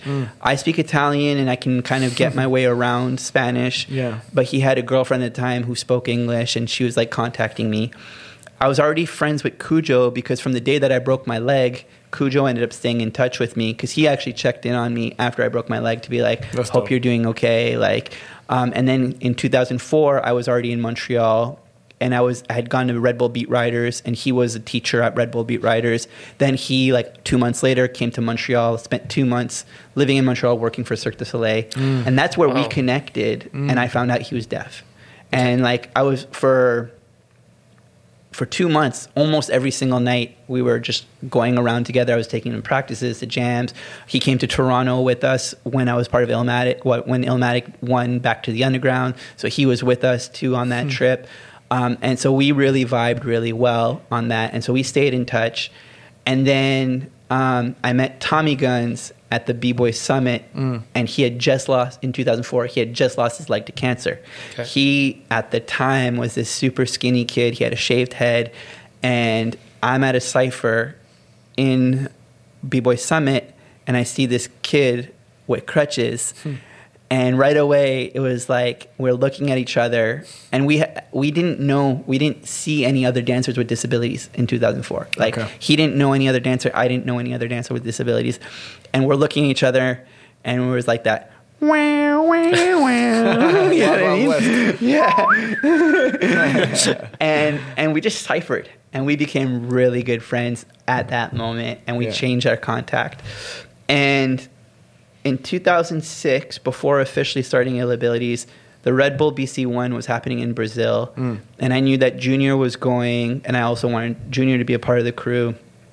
And I was connected with Red Bull indirectly because of the Red Bull beat riders. So they would have special events in Montreal. They would hire me uh, to come and just do a throwdown, or like whenever they had like a club opening, I would be part of that like family. Right. So I was in touch with them, like, can you bring us to Brazil? I want to do a four corner battle between myself, Chicho, Cujo, and Junior. And that was actually like getting organized.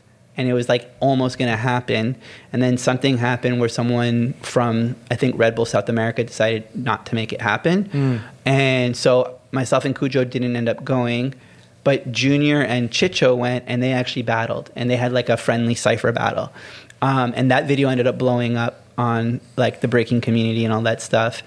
and that got me to really like be like cool like chicho's with it you know like junior at the time was blowing up so big that he kind of didn't have any interest and so when i contacted Cujo, Chicho, and Tommy Guns, I was like, hey guys, I have this idea to start this crew. Do you guys want to be a part of it? Everyone was cool with it.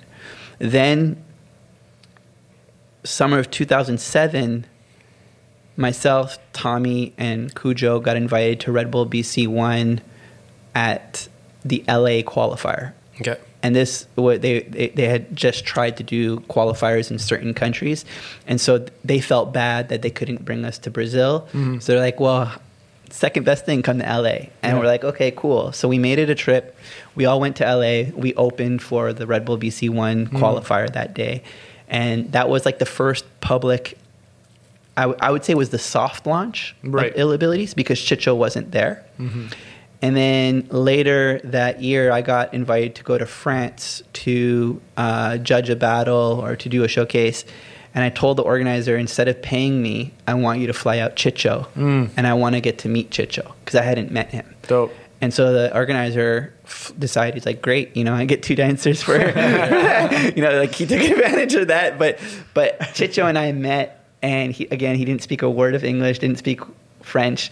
I'm speaking Italian to him, he's speaking to me Spanish. And within that week, we connected and we became like really, really close. Wow. And we became really good friends.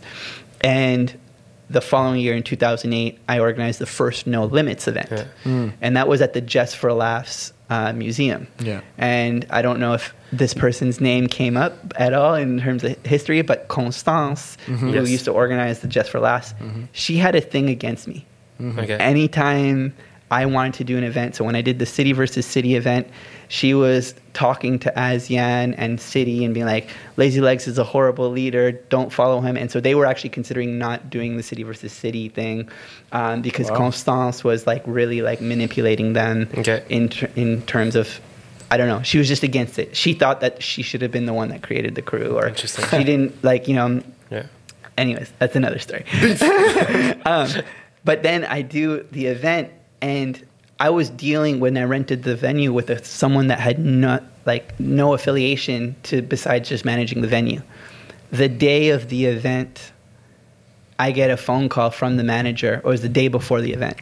I get a phone call from the manager being like, "Hi, uh, Luca, I'm sorry we can't organize your event." I'm like, "What?" I was like, "I already have the guys here. Like, there's been it's been committed. You you have to come. Uh, you have to allow us." And he's like, "No, but do you know this person named Constance?" And I was like, "Yeah." And she's like, "Yeah." So she's saying that. Uh, you can't organize uh, a Just for Laughs event a month before her event um, because it's connected to like Just for Laughs, and Oh, they, wow. they're going to think that it has something to do with the same event. And then they ended up pulling up this bullshit story that my insurance didn't clear, and that we were doing a hip hop event, and Wow. that hip hop was not being insurable and Oh all that stuff, which I'm sure any Yes, organizer has we've heard through that before. and I called the guy from Red Bull because I was getting a sponsorship from Red Bull to help. They were giving us like five hundred dollars to help just with like the prize. And I was like, "Yo," I was like, "Can you guys do something?" And he's like, made a phone call, and then he calls me back. He's like, "Don't worry, it's taken care of."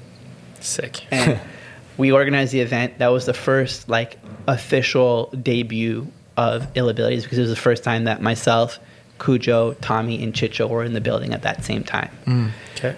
And then from 2008 to 2010, 2011, we were having random opportunities. We that same summer, like really randomly before Ill Abilities was known, myself and Tommy got invited to do a Japanese TV show, but separately. And then like we were talking about this email, and they're like, "Oh, why don't we just put it together?" So we sold the aspect of going to Ill, having ill abilities perform, and so we ended up opening for like Japanese biggest boy band called Arashi. Amazing. And, like, and that was our first international trip as ill abilities. That's awesome. Um, and it was just like a crazy experience, and like it was one of those things too, where like it, we went to Tokyo, and they just like really like they they wined and dined us like the whole Really? time, and it was like really really sick, you know. Nice. And and then from there, like this bond was created with the crew, and we became really really tight. But we would only come together when opportunities came. Yeah. And so from 2008 to 2010, there wasn't much going on. And in 2011, I had already graduated university. and I had already done the Vancouver Paralympic Games because I had fr- after I graduated university, I was like, cool, I want to do something for ill abilities, uh, but my focus was on the Paralympics, so I kind of like shelved ill abilities for a bit, and then Cujo had met a guy named Redo. Yeah. Yeah. and we had an opportunity to go to Sweden to do a, a little showcase, and I had a family emergency and I couldn't go, and so Redo actually was at that event to meet Cujo and Tommy just just to meet because he wanted to join the crew, um, and Cujo and Tommy were like, "Hey, Lazy's not here. Do you want to take his spot?" you know, and so like 12 hours before getting on stage, like redo, like, because the show that we had had voiceovers. Um, so it's like we're interpreting movement through our voices and all this stuff. like, redo runs, like, they, they, they lock themselves in a bathroom, they use their iPhones, and they're just recording their redo's voice. And they put it over my track, you know? So Amazing. they take out my voice and they put redo's uh, jack. And redo just loved the experience being part of the crew and the response. And he recognized that the importance of what we were doing goes beyond just dance. Yeah. And so the following day, I, I call Redo up and I say, Welcome to the crew. And I sent him a t shirt. Like, Nice. I didn't even know him. Like, I hadn't met him. And that same organizer in France that flew out Chicho a couple years earlier flew me out again. And I said, Again, instead of paying me, bring Redo, but from Holland, I want you to take him to Montreal. Because I didn't want to like deal with the money or anything like that. So I was just like, you handle the flights. And so summer of 2011, it was May 2011. I told all the guys, I was like, hey guys, I'm I'm ready to really like commit to ill abilities. So we rented a loft in Montreal. It was on Avenue des Pins. It actually we found out later that uh, uh, Cleopatra, like that, Emmanuel and Elon were living in that space, like just just above us. And we rented it. It was like a, a 1,200 square foot, just open space. Mm. And the time we had no sponsorships, no government support, no nothing. But I was already getting really involved in motivational speaking. And so I had contacted every single school I had ever performed at. And I said, I have this opportunity to bring ill abilities for this month. Do you want to book us? I booked 28 school shows within 30 days. Wow. We, it was across Montreal, Quebec City, Toronto, and Ottawa, and No New York way. City. And then um, I had gotten in touch with all those cities and with the b boys in those cities, and I asked them to organize qualifiers so that way we can create like a final grand finale event at mm-hmm. Club Soda. Mm-hmm, mm-hmm. And we did No Limits 2 at Club Soda. And it was like the official debut where people got to know who Redo was. And so we basically took a theater show that we built back in 2009 and just expanded it with Redo and Chicho. And in the mornings, in those 30 days, we were performing in the schools, and at night, in that loft, we were building the theater show. Okay. And Decoy was part of our crew too. So Mark Benny Lava, um, and he still is part of our crew. He's still part of our family, but he's uh, more like like less active in the in the aspect of the crew and everything. Um, but uh, we built a show called No Limits. It was a theater show, 20 minute piece that later on got picked up by Breaking Convention Okay. in the UK. Yeah. And then Breaking Convention decided to tour it. And so they took us to the UK. Dope. We ended up getting nominated for an Olivier Award, which is like the equivalent of Les Gémeaux. Yeah. Um, and then basically from there, things that's that's when things really blew up for us internationally.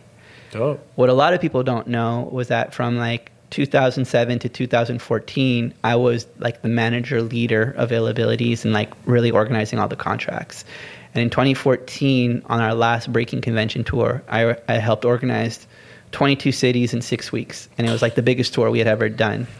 And I really started feeling a resentment with the crew because I felt that we weren't our crew, like you said, like we're we're a group of like superhumans and stuff. Yeah. And I think it was getting to our head. Mm. Okay. And we weren't trying to improve. We were just allowing like just to be able to get by. yes. And you know, we had opportunities to go to practice and practice with dope b boys. You know, we ended up touring with like uh, the Bird Bird Gang crew from the UK, and they're like world renowned like theater dancers with like. But like Sunny was part of it from you mm-hmm. know like, a lot of dope b boys you know that mm-hmm. were a part of it and like we didn't really take advantage of just being and, and vibing with them and, and, and trying to expand, you Yeah. know. And that same time, I was also building Projet Rad, which was like our dance Yes. program. Yeah. And I was really committed to that. And I also gave myself a challenge to walk 2.5 kilometers that whole time during that whole period. And so that I, I just came off that tour. Wow. I'm like really committed to Projet Rad. I organized my 2.5K. And then my body actually didn't react well to the walk. Um, so, like, a lot of people don't know this, but I actually, um, uh, so sorry, I'm skipping steps. On that tour in the UK, I told the guys I'm taking a step down as the manager leader of the crew. I was like, I'm still part of the crew, but whenever opportunity comes, like, because we had a, a website and we would just get emails every so often, I'll just forward it, and whoever wants to handle it, if you want to include me, include me. If not, whatever. Like, I was really kind of in that whatever mode, you know? Yeah. and then I do my walk, and my body doesn't react well to it. And for like a month, I'm like uh, in really bad shape. I can barely move. Like I become super stiff, and I kind of like I have this like resentment against ill abilities. I have a resentment against dance, but then like. Projet Rad is blowing up, and I'm getting all these opportunities to really promote Projet Rad and I end up forcing myself to put myself out there for Projet Rad, but internally I hadn't healed, and I was hating everything that I was doing. Yeah. So for three years, like again, a lot of people don't know this, but I was depressed. Like I, I went through like a burnout and a depression that, um, although I was in the public's eye, Yeah. and it looked like I was successful. So you said like I had my office Yeah, yeah. downtown and all that type of stuff, like things were happening, but they weren't from the heart. There was mm-hmm. it was kind of it was being forced, you know, Yeah. and for for the crew ill abilities we were still doing stuff but there was no movement in trying to improve what we were doing mm-hmm. and so we would just get opportunities just because because people wanted inclusive events because people wanted like to include disability people with disabilities so we were getting away with doing performances and like doing teaching workshops and what we were doing was special and i'm not taking anything away but it wasn't fun and even within those three years you know within the crew, the vibe, we weren't liking who we were. Like we weren't liking being together. Yeah. We were having fun, but it almost felt like a job. It didn't Yeah. feel like Yeah. a family anymore. Mm-hmm. And then in 2017, like Redo recognized that I was going through this like really deep depression because my daughter Aura was born in 2015 at the same time as all of this was happening. And I was trying to juggle being a parent and still trying to juggle my career as Lazy Legs and Ill Abilities and Projet Rad, still trying to figure stuff out.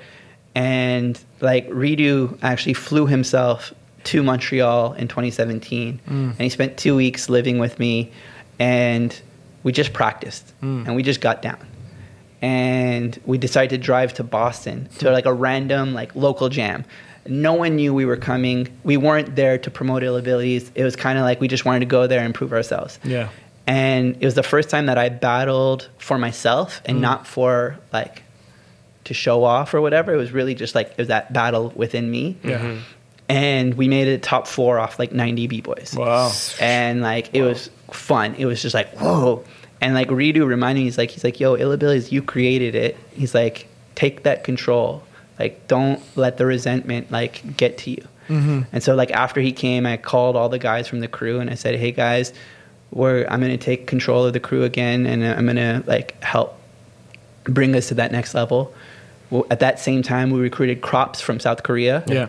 Samuka and Perninha in Brazil. They were like young blood. They gave us new energy, you know, like Nice. um, that summer we called Samuka and we're like, yo, we want to do freestyle session. Do you want to come? And he's like, yeah.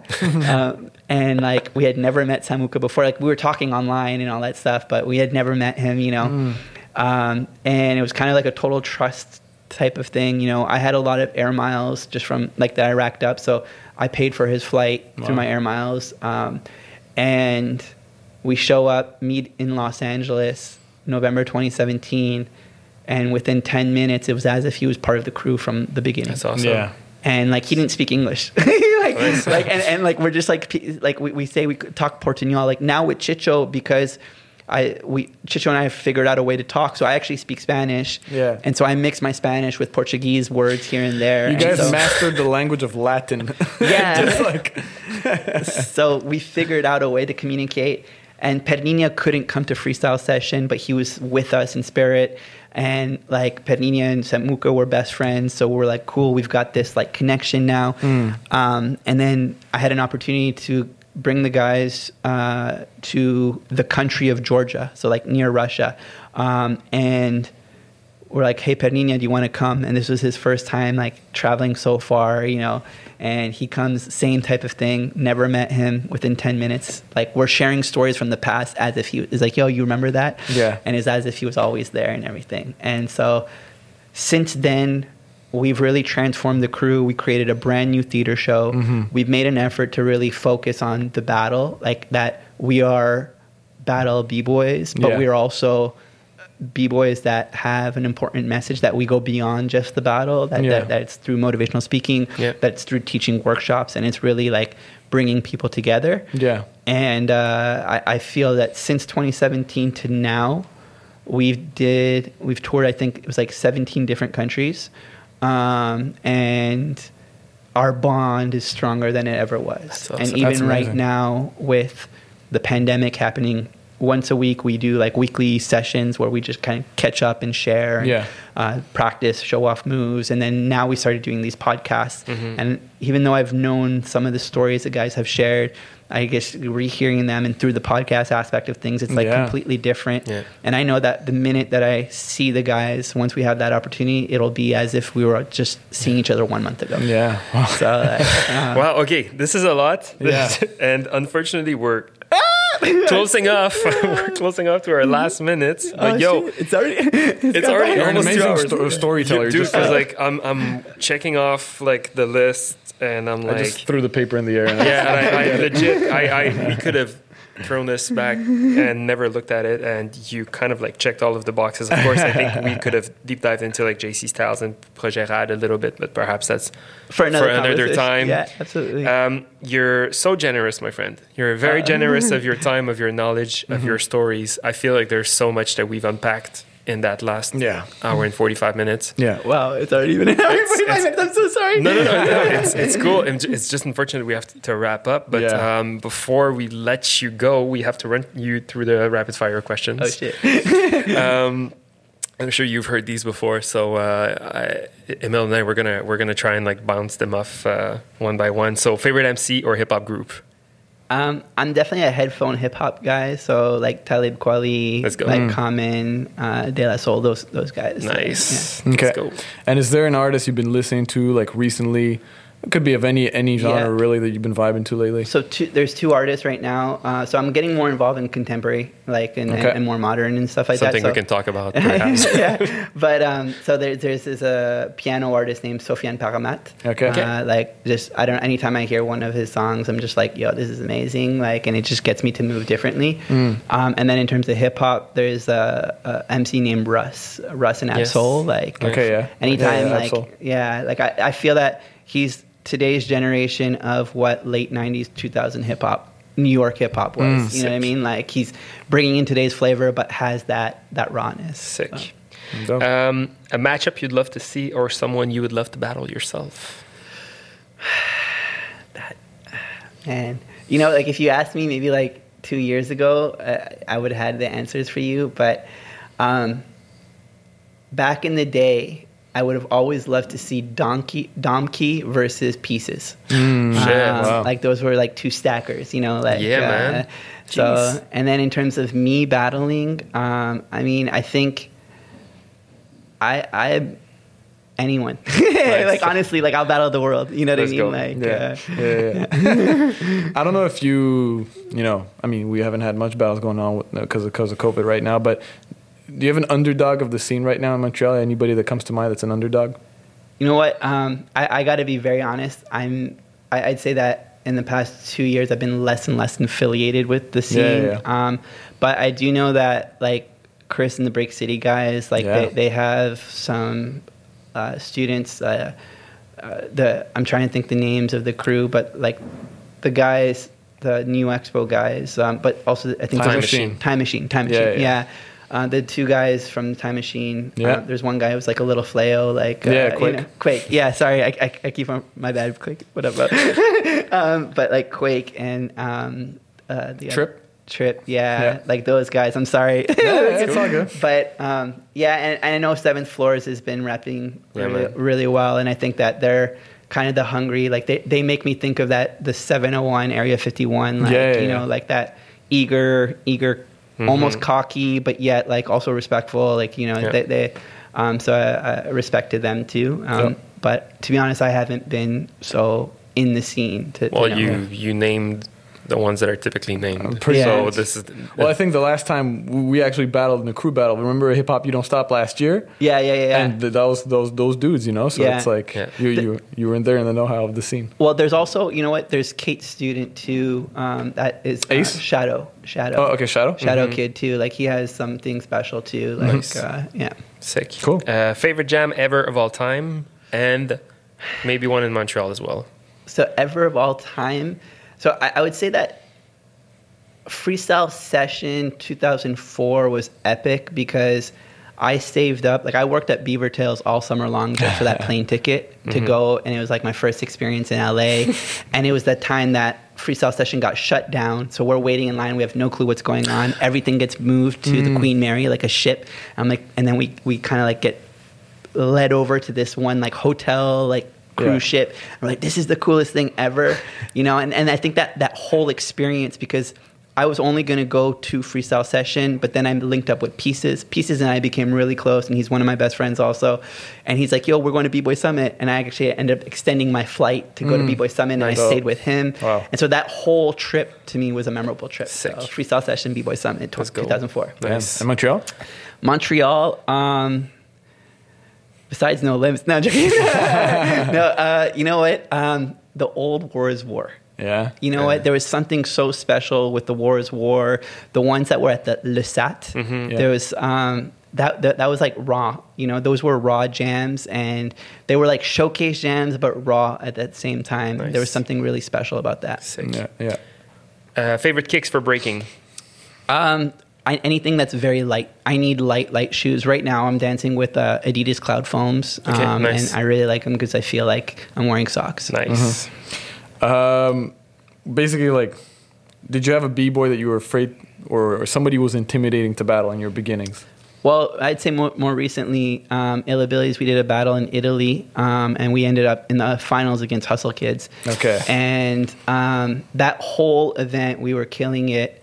And against them, I ended up freezing. And like um, Menno, like I know Menno, like we're, we're chill, but when he battles, he just He's you know has Gets yeah at you, he's a yeah. monster. And he got in my head, and I just froze, and I just it was like well, the shittiest round I ever did. You know what I mean? And I'm like, wow, why are we in the finals? You know what I mean? Like after watching that round.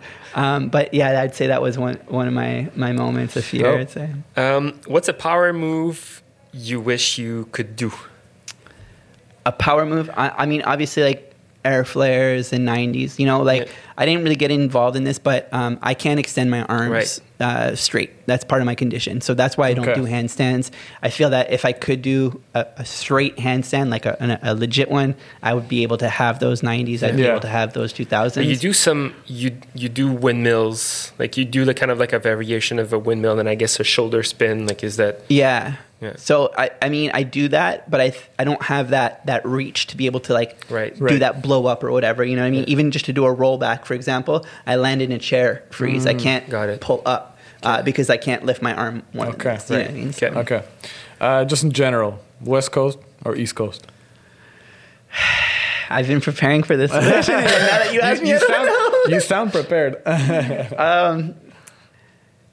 both have their beauties. You know what I mean? Like I, I think that like the West Coast has the, the weather and, and like this like feel of freedom, but then the, the East Coast has this this this hustle that The you know, grind, yeah. the grind that so I, I can't choose. You know, like I, I had I had the option to move to Vancouver after Mm. the Paralympics. Well, option like it was between Melissa and I. We talked about it seriously, and we were looking into moving Mm-hmm. in.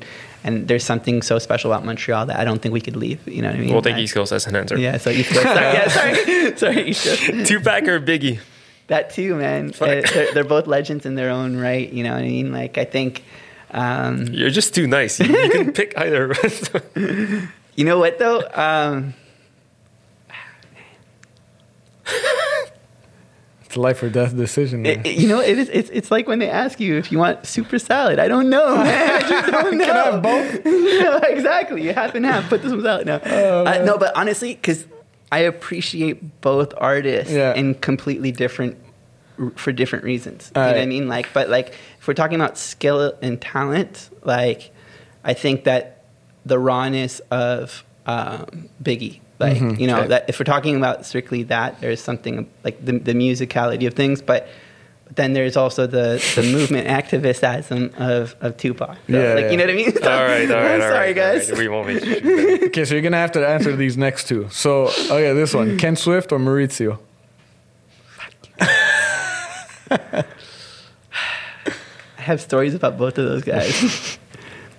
so Ken Swift, uh, a Rebel Beat, Beat Riders, was chilling with us, and he decided to stay the whole week because he just wanted to vibe. And one night, he decides to come into our room and just drink with us. Okay. And like we just partied with him. Nice. And he looks at me, he goes, Luca, I'm the richest b boy in the world. And I'm like, what do you mean by that? He goes, I'm poor as fuck, but I'm loved by everyone. Mm. And that made me realize that like the beauty about life and society is not about like money and wealth Yeah. and all that type of stuff. It's really about energy. And Ken Swift has this really amazing, beautiful energy that is super likable. Maurizio too. I got to judge a battle with him Nice. in Italy, um, and he's just I, being Italian. I, I have that pride of Italy, so I'm Yeah. gonna go with Maurizio for this. Nice. one. Okay. Okay. If you make Okay, if you make okay. me choose. if you- All right. Um, Premier or the RZA? Premier. Let's go. All right, last question. You can stop sweating. Uh, uh, just uh, would you would you is there someone you th- you can think of that we could have as a guest here on our podcast? I have a lot have- of people. Yeah. Someone we haven't had yet. Well, um, Skywalker, obviously. Mm-hmm. Like, I mean, I think that's like he historically, you know, he helped develop a lot. Uh, I also, I, I don't know. I mean, like, I think crypto is interesting. Like, I think you guys should reach out to him and Yeah. and, and, and stuff like that. And um, you know, afternoon too. He's got his history. Like, I know everyone has their Mm-hmm. opinions and all that type of stuff, but I think that uh, all three of them have. Afternoon was actually an early, early guest. Yeah. Oh, Yeah, it's Seventh- like seventh or eighth episode. So it's, episode. Oh, it's my bad. already- Check no, it's out. already a year ago. It's all good, man. Okay. Yeah. Cool. So I But think he, that he had a good episode. If you Yeah. want to check it out, yeah. And then there's um uh I was gonna say like uh, historically, if you want to reach someone who's not a b boy but has a lot of history on the old, uh, Angelo from Off the Hook, Oh, because Okay. he used to host the call out sessions. yeah, that's true. That's true. Um, and so he might have some like either footage or history Interesting. about like the breaking scene and like the connection between under pressure and off the hook and all that type of Interesting. stuff. So. Nice. Before we let you go, any shout outs, anything you want to plug? Where can people follow you? I know you have your podcast. Maybe you want to Yeah. plug that. Um, so, uh, I mean, first off, shout out to all my crews. Let's go. Illmatic, Illmask, Ill Abilities. Um, shout out to Montreal. Honestly, Montreal is the best place in the world. I Let's go. wouldn't move anywhere. And Canada in, in general, we have so much richness with, with our skill and our talent. So I'm, I'm proud of every single one of you. Mm-hmm. Um, and uh, I've got, uh, we're, we're launching, we're, we've been uh, promoting our, our podcast. It's the No Limits podcast. It's actually inspired by you guys. So, um, so we, we interview each of the members of the crew, and then actually uh, we've been recording other episodes uh, with multiple members of the crew where we just talk about different topics. Like Okay, so about like uh, it, you know it's it's really more positive uh, aspects of things. So like self acceptance. Uh, when have we used the No Excuses No Limits message? What is an embarrassing moment? What did we learn about it? You know, like th- like those types of stories, and we get Yeah. to share in depth about that. Um, and then uh, other things that I'm working on. Actually, people don't know that, that this either, but I have been getting involved in more like different styles of dance, and I actually created a tap dance project. So Oh, um, I, I put uh, washers on the bottom of my crutches, and I have little tap dance routines. So Oh, uh, wow. uh, in the next couple of months, I'll be releasing some of that Nice. stuff. And uh, and if people want to follow me, you can uh, just type in at bboy lazy legs. Uh, legs is spelled with a Z at the end, so L A Z Y L E G Z. um, at on Insta, Twitter, and Facebook. So, Yo. yeah. It's a shame we need to wrap this up. I know, but man. I'm so I'm so I feel full. I feel uh, energized from this conversation. I want to take on the world. And, uh, And I want Thank more you. from Lazy. Legs. but I want more from Lazy Legs. But yo, thank, thank you so much. Dude. No, it's my pleasure. Thank you Yeah, guys it's so great, much. man. Keep on doing. You guys have my full support all the thank you, time, and uh, much respect. Yes. Honestly. All right, Lazy legs, Let's go. Yeah, man. Nice. Cool. Thank you guys.